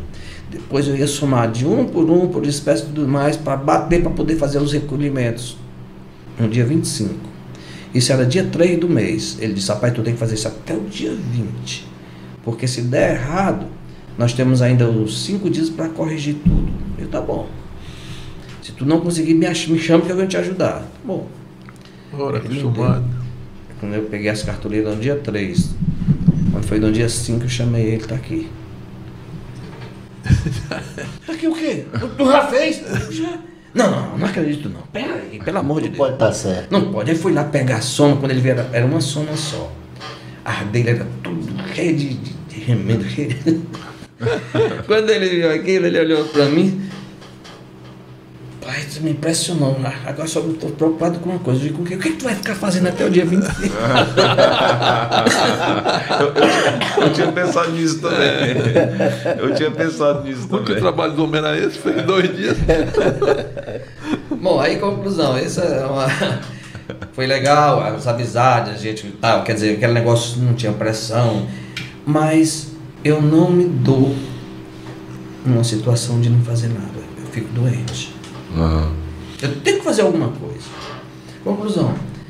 Aí terminou aquele mês, eu ia ajudar um, ia ajudar outro, ia ver o que era, como é que era. Mas conclusão, eu já comecei a estranhar porque eu não fazia nada, assim, não tinha aquela obrigação com o Banco Real. Era...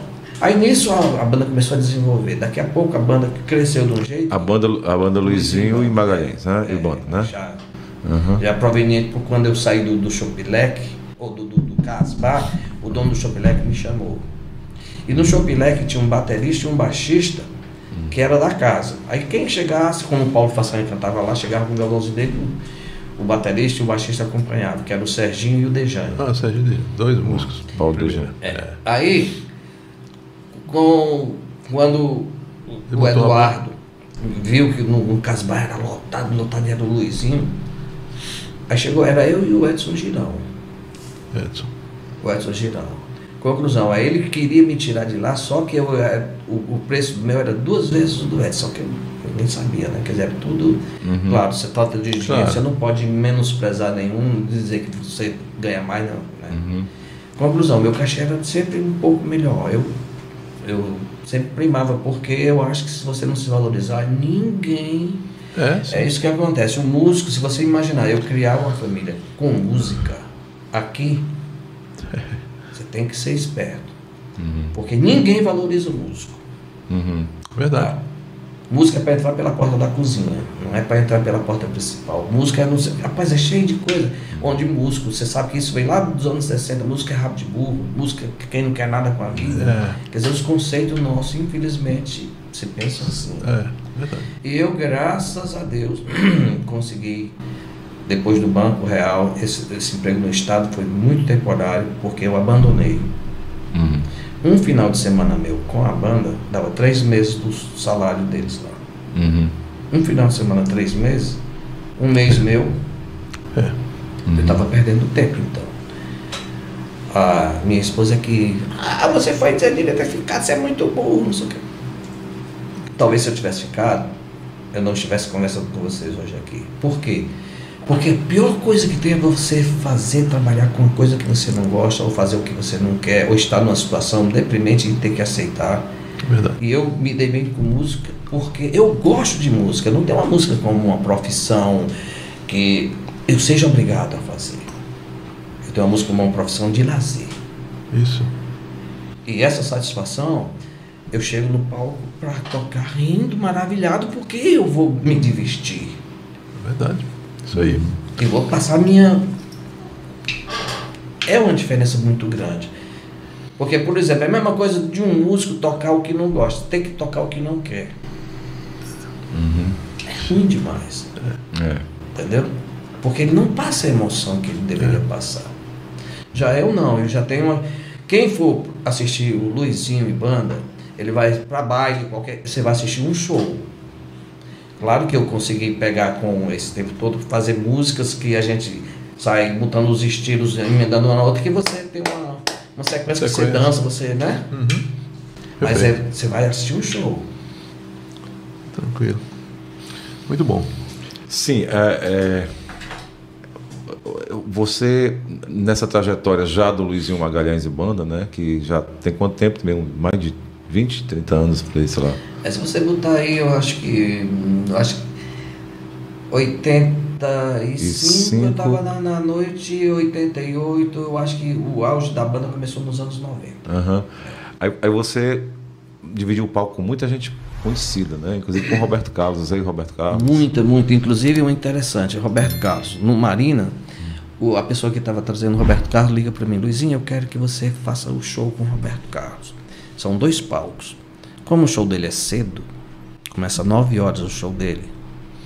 Então eu quero que você, porque 9 horas, 10, 11, 11, 11 e alguma coisa, o show dele vai acabar em um, final de semana. Aham. E aí? Eu digo, tá bom, assim que ele terminar, você começa. Eu lembro desse show aí, eu lembro.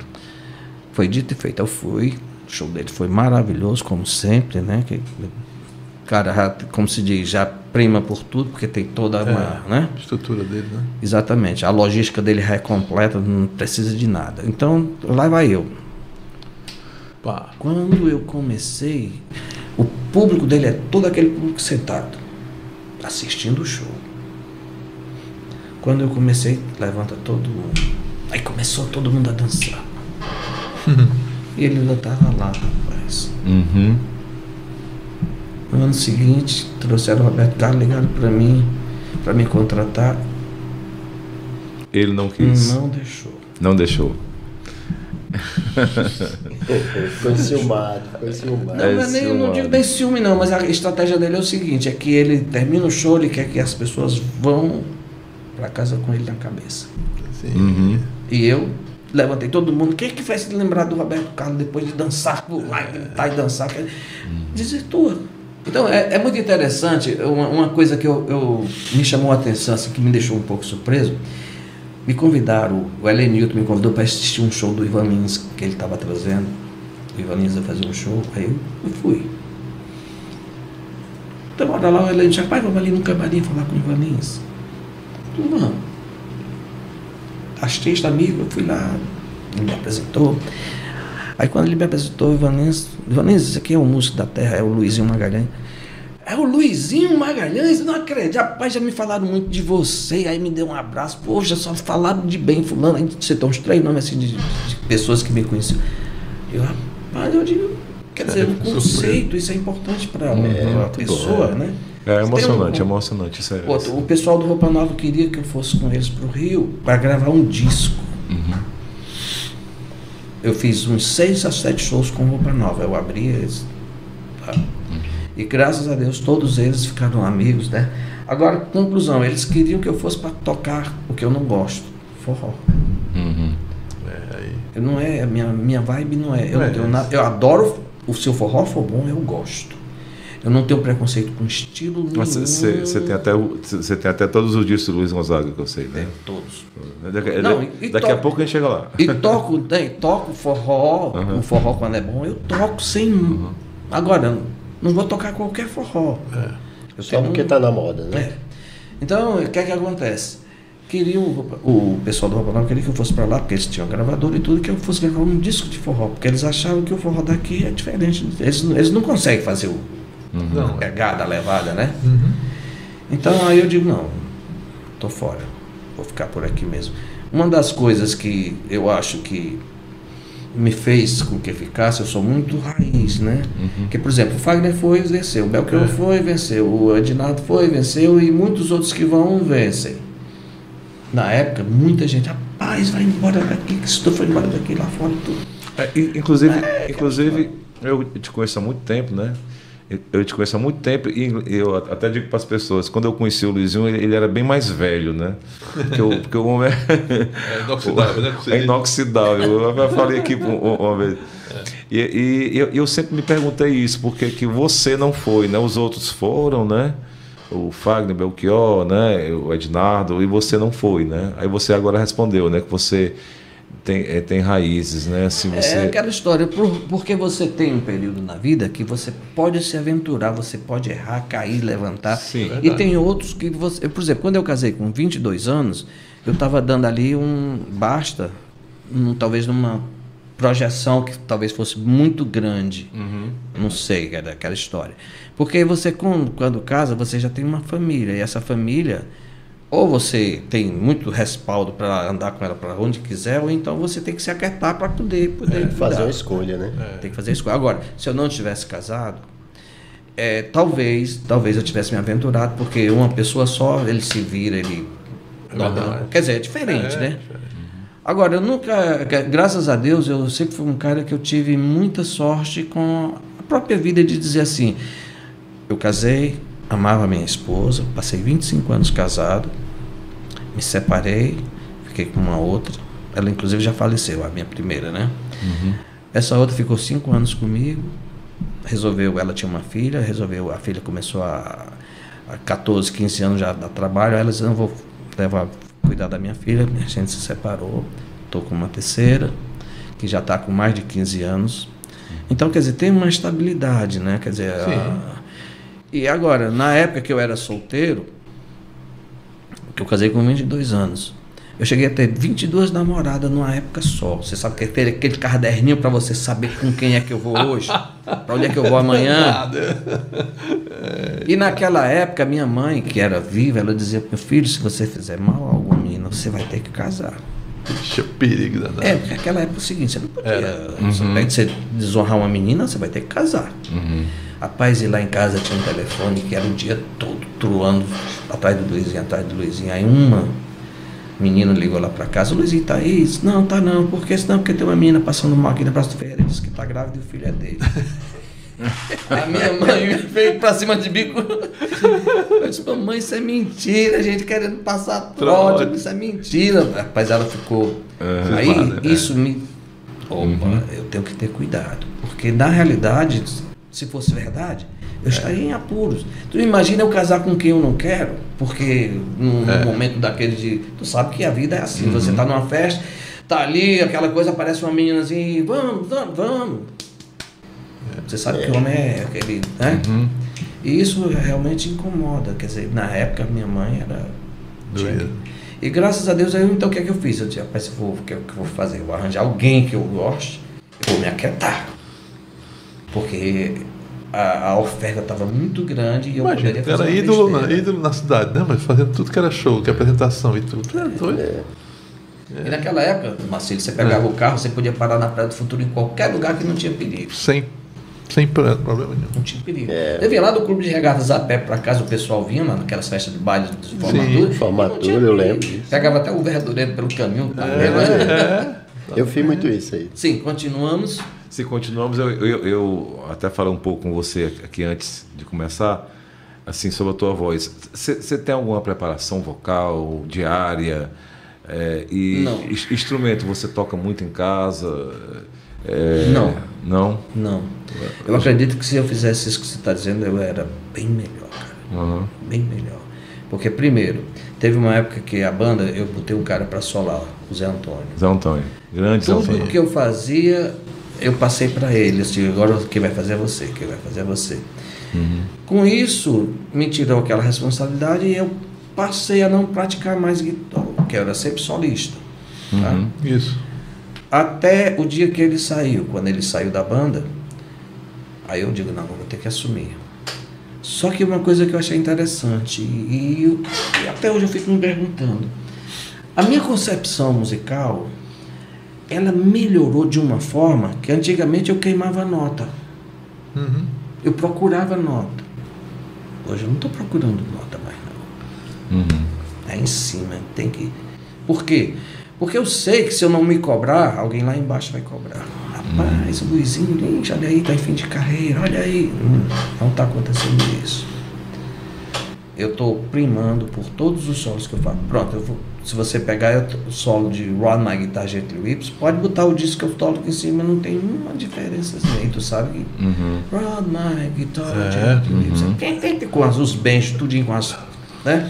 É um dos clássicos da guitarra, Eu né? tô, Da pronto, eu toquei sexta-feira agora, eu toquei Carry the Weight com o Gold Slam, com o Indiana. Aham. O pessoal que tava lá ficaram assim, rapaz, porque aquele solo são duas guitarras fazendo uma em cima da outra. Não termina. E eu fiz o solo todinho.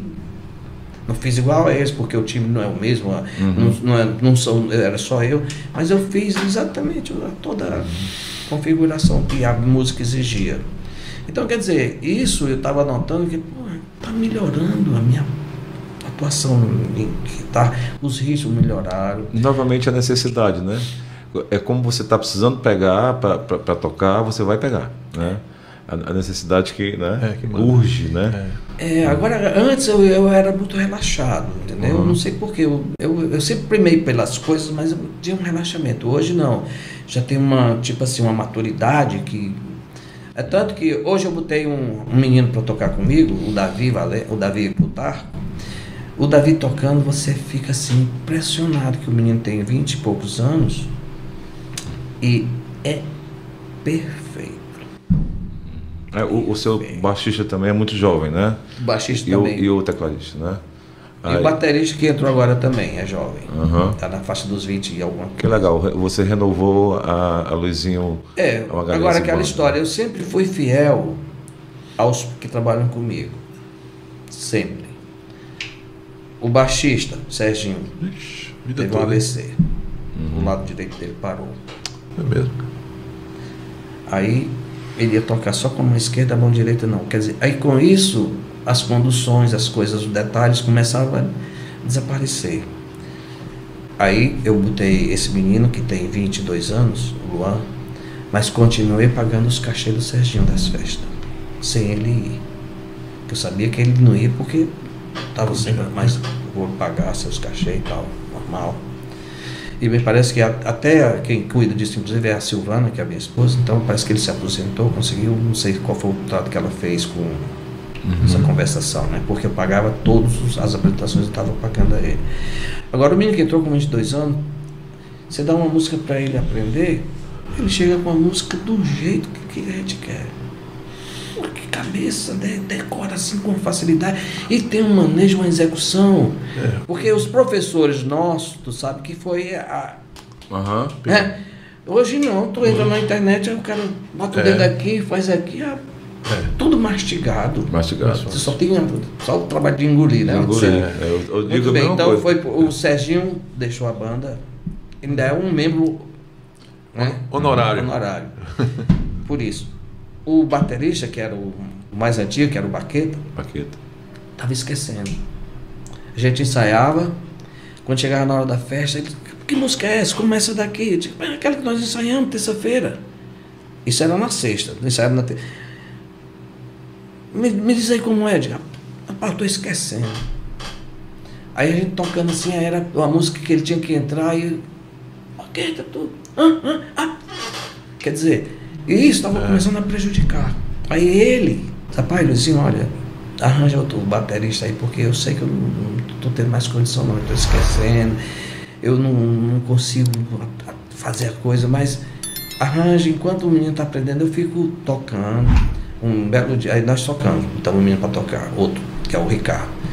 Aí teve uma. O Ricardo teve recentemente um filho, o filho precisava fazer uma operação, não podia ir tocar uma festa. E era uma festa boa, grande. Paqueta, o nosso baterista. Não, eu vou, eu vou. Veio, tocou a festa todo dia normal. Quer dizer. Então, quer dizer, tem. eh, Se eu precisar dele amanhã, ele vai, sem problema nenhum. Mas ele reconheceu que ele não tinha mais condição de estar lá. Primeiro, quando a gente ensaiava música nova, tu sabe que numa idade que a gente tem, é, começa a dificuldade de você decorar. Decorar, É, é difícil. Eu trabalhei com pessoas que eu ficava impressionado. A Vicky, Verônica, você chegou a conhecer, que cantava comigo. Eu dava uma música para ela aprender aqui. Ela chegava com a música todinha decorada, não, com três dias com a música toda decorada, ainda sabia se algum músico tinha fazendo alguma coisa, algum detalhe, ela já sabia. Não só decorava a voz dela, a letra, tudo, mas lá. Olha, tá faltando. Ei, Júnior, aquela notinha que tu não tá fazendo. Ei, porque tem uma parada aqui. Quer dizer, ela chegava com a música decorada. Luizinho, falar em banda, como a Luizinho, Luizinho Magalhães e banda. É, um pouco antes da pandemia, aconteceu que essas muitas bandas surgiram nesse mercado de, de eventos, de, de, cerimônia, de cerimônias, de tudo. Muitas bandas pequenas, de músicos que saíram das bandas grandes e formaram Ah, muitas isso. bandas. Como é que isso afetou no seu trabalho, na sua, na sua banda? Afetou de certa forma? Olha, na realidade, a- essa formação que vem um pouco antes, ou seja, foi antes de pandemia. Foi antes da pandemia um Ah. pouco, foi. É, por exemplo, teve, teve bandas que vieram, talvez por a minha estar sozinha no mercado, dominando. Os meus contratos eu fechava o ano todinho, mas o primeiro semestre do ano seguinte. Era absurdo. né? E era sexta e sábado, sexta e sábado, fechado durante o ano todo. E o preço era bem gostosinho, né? Conclusão, aí as bandas viam que o mercado estava só na minha mão, aí começaram a negar fazer banda, isso e aquilo.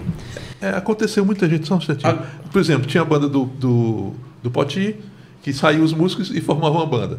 A banda do Flávio Assu- Mello. Flávio Mello saiu fazendo a banda. Quer dizer, vários artistas que eram de bandas Os conhecidas. meus, meus próprios músicos que saíram da, da- por exemplo, minha, a minha banda, eles. Tinha os músicos que saíram da sua banda e formaram outra banda. Eu nunca botei músico meu pra fora. E botei.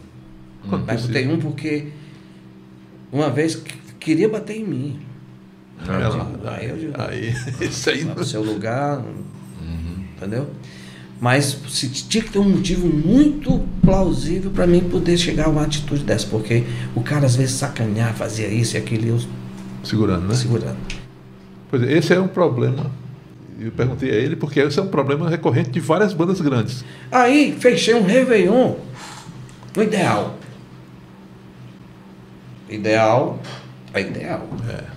Eu fechei um Réveillon no ideal. Tava vendo ah, o Réveillon também na, na beira, na, na praia de Iracema ali, né? Isso. E quem ia cantar era o Beto Barbosa, lá também. Aí o Beto passa pelo bem, pelo Ideal. ideal. Quando ele passa, que era eu que tava, rapaz, aí o cara chama o Beto pra dar uma canja aí, vamos. Rapaz, antes da meia-noite o Beto chega, sobe no palco e canta, canta assim, quase 40 minutos. E a banda ensaiava aquelas músicas dele, a banda tocava bem redondinha.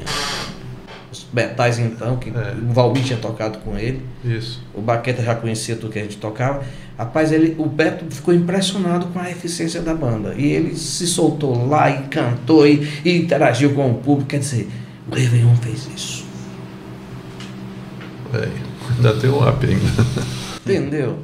Quando terminou, fui lá pro Parque Recreio, que ainda existia, botei o Zé Antônio Jones. O que mais que, é que você queria Eu, ver? eu, eu, eu te conheci é, com, Você tinha tanto disco, né, na época em LP ainda, né? Não não existia CD. E, e inclu- inclusive uma, um, uma estante cheia de VHS que você comprava Tinha. né, e, e gravava tudo que passava na Posso dizer, televisão. quem me apresentou os Queen foi esse rapaz aí. Queen? É, eu não conhecia o Queen. Aí ele trouxe O álbum branco, álbum branco. Aham, Night of the Opera. Exatamente. Esse rapaz me apresentou. E o que tem a clássica Love My Life é a versão Isso. original, né? E hoje ele, ele grava o- os vídeos dele pro, pro Instagram, cantando, né? na- faz homenagens a artistas. E atrás ele deixa a coleção de CD. Né? Pequena. Quantos discos tu tem ali, Luiz? A, a gente trouxe aqui uma semana atrás, o, 15 dias atrás, o Nireis, né? Que é colecionador de discos antigos, 78 rotações, né? E eu lembrei logo do Luizinho, que é colecionador de todos os discos, né? Quantos discos tu tem ali? Na realidade, eu não tenho muitos. Eu acho que deve ter uns 3 mil e alguma coisa. Só que o que é que eu fiz? Como o CD ele ocupa espaço, eu já estava. Primeiro, eu comprava umas caixinhas na Americana que você saía fa- fazendo. Uhum. É. Não existe mais para vender. Aí eu vou botar esse CD aonde? Aí eu tenho um gaveta cheia de CD, tem um sabe, armário cheio de CD, eu digo, rapaz, sabe uma coisa, eu vou parar. O que é que acontece? Eu parti pro digital. Se você imaginar qual é a discografia de que banda tu quer, eu tenho lá em casa completa. Legal, hein? Bom saber, né? Sabe quantos discos dos Beatles eu tenho lá em casa? Ah, Mais de 200. uhum.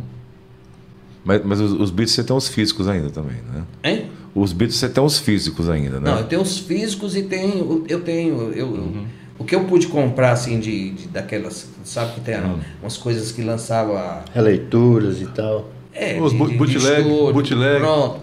Eu tenho os que eu consegui comprar. Agora, eh, tem coisas que o pessoal tá sempre lançando alguma coisa diferente, assim. de- o, por exemplo, eu- ele cantando Can't Buy Me Love, com um vocal totalmente diferente, em outro tom. Que você acha invocado eles fazendo as músicas em outros ritmos. Uhum. Eu tenho um lá em casa. Legal. Entendeu? Mas muita coisa, muita coisa. Aí se você imaginar Queen, o que o Queen lançou eu tenho mais alguma coisa. O Pink Floyd, o que o Pink Floyd lançou mais alguma coisa. Essas discografias, pelo menos das grandes, eu tenho tudo. E das que você nunca ouviu falar, eu também tenho. Uhum. Se eu for fazer música de gente cantando Beatles pra ti, vai dar uma infinidade. As- mulher, homem, bandas. Só na Argentina tem bem umas cinco bandas argentinas tocando Beatles perfeito, por sinal. Ah, E, ah, uma, uma- uma novidade que eu achei legal, eu fui passar um, um uma férias dessa lá na, em, nas Serras Gaúchas, né? Certo. Aí tem um local lá chamado São Francisco. Todos os anos eles fazem um, um momento Beatles. É um dia todo só Beatles. Aí um amigo meu disse, rapaz, tu não vai para esse show? Vou. Aí me levou para lá. Aí eu fui. Chegamos lá mais ou menos 10 horas, tava uma bandinha tocando Beatles. Daqui a pouco a banda desceu, chegou um cara com violão e tal, começou a cantar a música dos Beatles. Beleza, Só Beatles. Isso, cheio de carrinho de, de sanduíche, disse aquilo, bebida.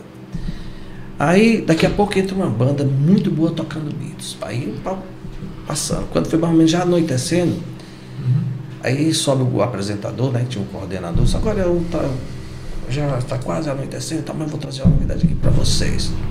Vou trazer para você aí a irmã do John Lennon. Tá bem. Ela subiu no palco, falou em inglês dela lá. E, paralelo a isso, eu vou trazer o cara que coordena todas as bandas do, do Cavern Club.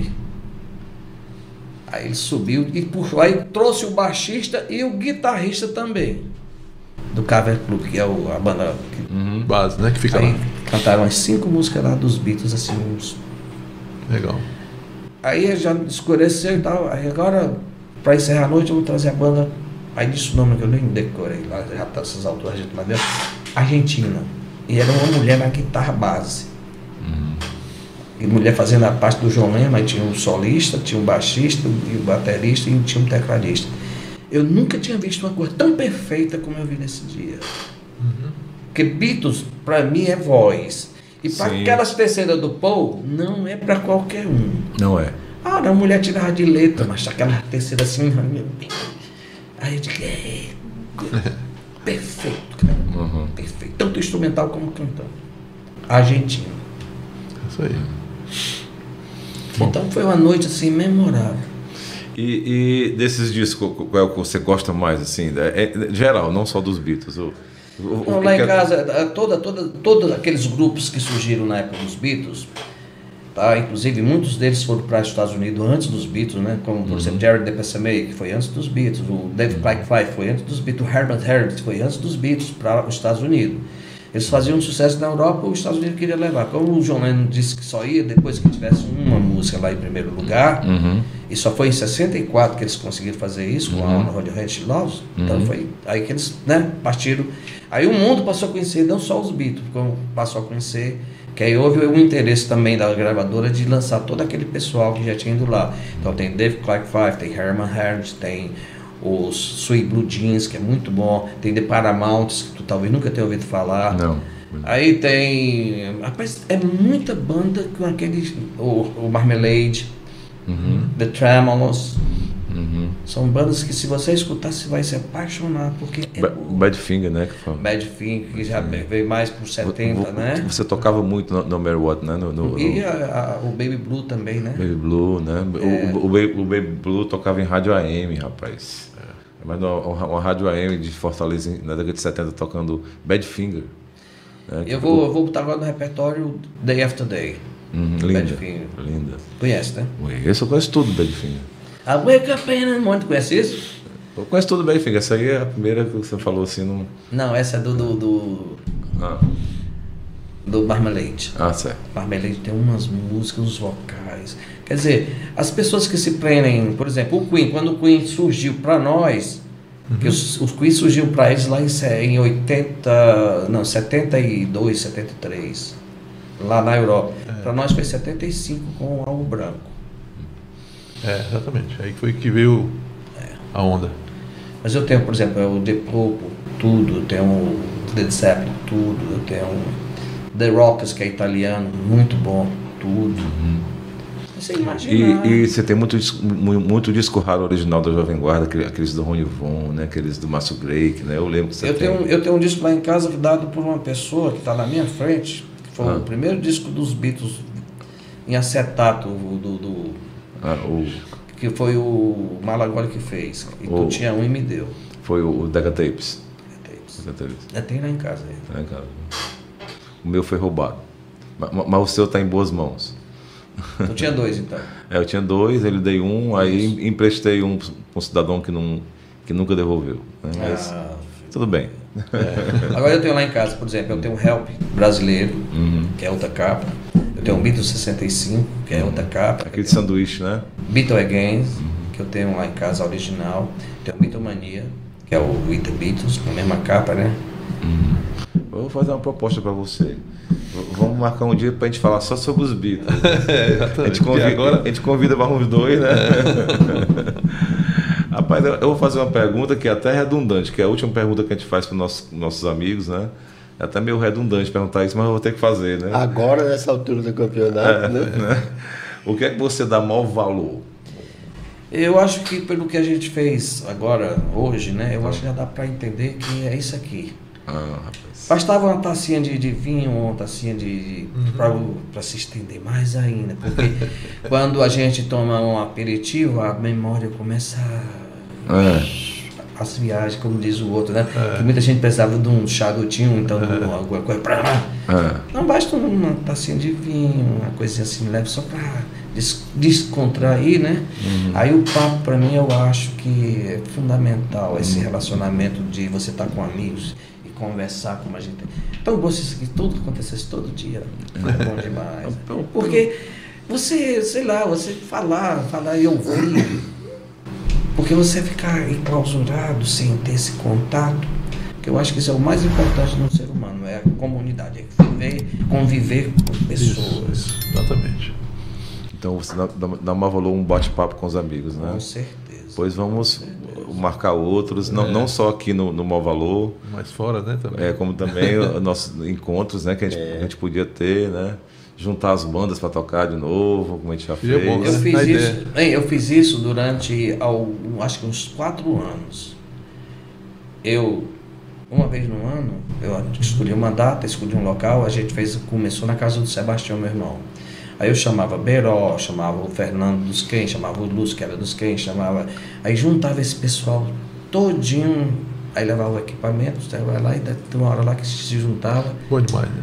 Aí a gente tocava, tocava. Inclusive, o último encontro que a gente teve foi no Parque Recreio. Não, no Recreio Clube de Campo. Hum. Aí teve uma confusão, um início de confusão com o Beiró. Que o Beiró queria subir numa hora que não era a hora dele, queria tocar. Um, rapaz, dá um tempo. Ele, não, quero agora, quero agora. Quer dizer, não foi comigo não, mas com gente que estava também lá no meio da organização, aí houve um desentendimento, aí quer dizer, você vai dar uma coisa antes que haja algum compro- comprometimento maior. Eu parei. Porque o que, é que eu acho?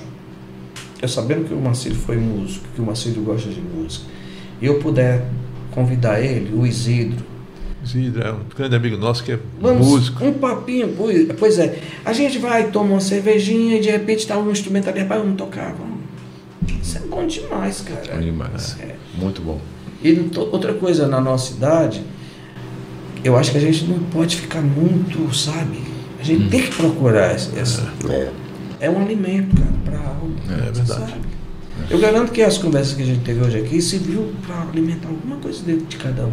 Hum, com certeza. É. Com certeza. Você ouviu coisas que você não sabia, ou que você Sim. gostaria de ouvir e tal. E, Eu te conheço há tanto tempo e não sabia metade do que você falou aí, né? Assim, Pois da, é. É, eu também.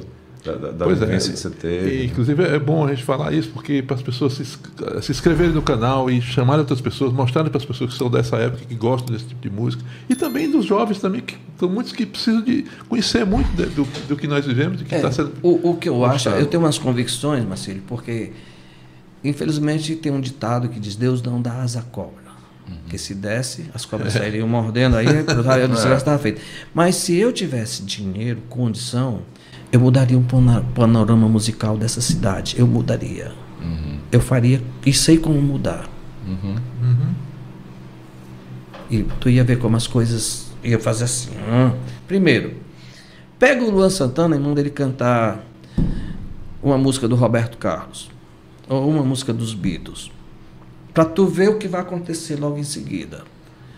Os jovens vão correr atrás. Rapaz, olha aí que música. Que música.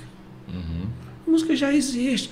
Ah, mas não é. Não, o problema é exa- exatamente isso. O que é que acontece? Quem está no meio da mídia hoje quer ganhar dinheiro. E só ganha dinheiro com aquele que não tem muita. Eu digo, é, é, cultura, como se diz assim. Porque quando você tem muita cultura, você passa a ser mais exigente. Se você escuta música clássica muito, você não vai aceitar qualquer música, não, porque você sabe que existe um. Né? Então o que, que acontece? O É cara um vai. filtro maior, né? O cara vai ganhar dinheiro com quem vai comprar disco, com quem vai escutar rádio, com quem. É, verdade. E vai para shows, né? Ele vai para shows. Então, ele vai tocar aquilo para. Descartável, né? Vamos fazer coisa descartável para botar outra coisa no lugar. É, povão. É, não tem outro. Essa é a receita. Agora, só dando um exemplo aqui, se eu pegasse um local desse que cabe 20 mil pessoas, aquela arena ali do Castelão, e contratasse umas 5 mil garotinhas na faixa de, de, de 15 a 25 anos, umas, umas, umas mil garotas e rapazes, e olha, vocês vão ganhar vocês vão ganhar, vocês vão ter que fazer isso. As músicas vai ser aquelas músicas antigas dos Beatles, anos 60, aquela- mas vocês vão dizer que é a melhor coisa do momento. Aí bota uma banda bem saia coisa de primeira com som, com estrutura, com as músicas e vamos, vamos filmar isso aqui. Aí solta isso na mídia para tu ver o que vai acontecer. Só gente jovem curtindo aquilo lá. E No outro dia, compartilhando nas redes sociais. Exatamente, e eles compartilhando, olha aí, É. agora a moda é essa, tudo aí. Quer dizer, foca, faz três movimentos desse aí que tu vai ver o resultado. E o pior, é que, o pior é que tem gente que faz isso aí com música ruim. É, Né? Não, Ah, o pior não. Esse pessoal que faz com música ruim, que sabe que ele vai ganhar dinheiro com isso. Exato. É, mas podia fazer com música boa, né? Pô, Luizinho, olha, foi um enorme prazer pra gente. A gente desde o começo que a gente, que a gente resolveu fazer. foi um dos primeiros nomes que foi, lembrado, foi né? um dos primeiros nomes. A gente Foi- agradece demais a sua presença, assim, com a sua. E, e- e vamos desenvolver as, as, as duas ideias que você deixou aqui. A gente se en- encontrar mais para bater papo e para conversar, mesmo fora do mau valor. E, e também fazer um bate-papo sobre os Beatles aqui, sobre É, a. Jovem um- Guarda, né? Faz um temático, né? É um temático sobre a Jovem Guarda, sobre- Isso, en- isso. englobando os Beatles, chama o Beiró, chama mais al- alguém É. que você indi- É, indicar. um ba- um bate-papo de músicos com sobre música, quer dizer, É bom demais. e Se bem que aqui já, né? Aham. é, é- também é músico. Produtor. Produtor musical. Aí, inclusive, ele- quando ele ligou fazendo o convite, ele queria que fosse uma terça-feira. Eu disse que não podia porque eu tenho um ensaio. E por coincidência, amanhã eu não vou ensaiar porque o meu baterista vai viajar. Aí nós cancelamos o ensaio, só que não dava para É, mudar Aham. mais. É, não dá pra tocar mais. Mas, porque... Luizinho, isso. muito obrigado. Muito obrigado. Excelente. Pessoal- Excelente, excelente. esse papo que vocês gostaram. Assistam de novo, recomendem aos amigos, mande o link. Se inscreva no se canal. inscreva no canal. Dá um né? aquele joinha. E, e- e vamos. Comenta, pergunta alguma coisa assim, que se a gente não souber responder, a gente vai na fonte, conversa com ele e coloca lá o que você quer saber. Alguma dúvida musical, né? Que se quiser saber Isso. o nome, título, de quem cantou, como é, manda aí, dá uma dica que a gente vai atrás de desenterrar para saber quem foi. Pronto, Luizinho, nós damos maior valor a você e muito Da obrigado. Até a próxima, se Deus se quiser. Deus quiser. Tamo Isso aí. junto.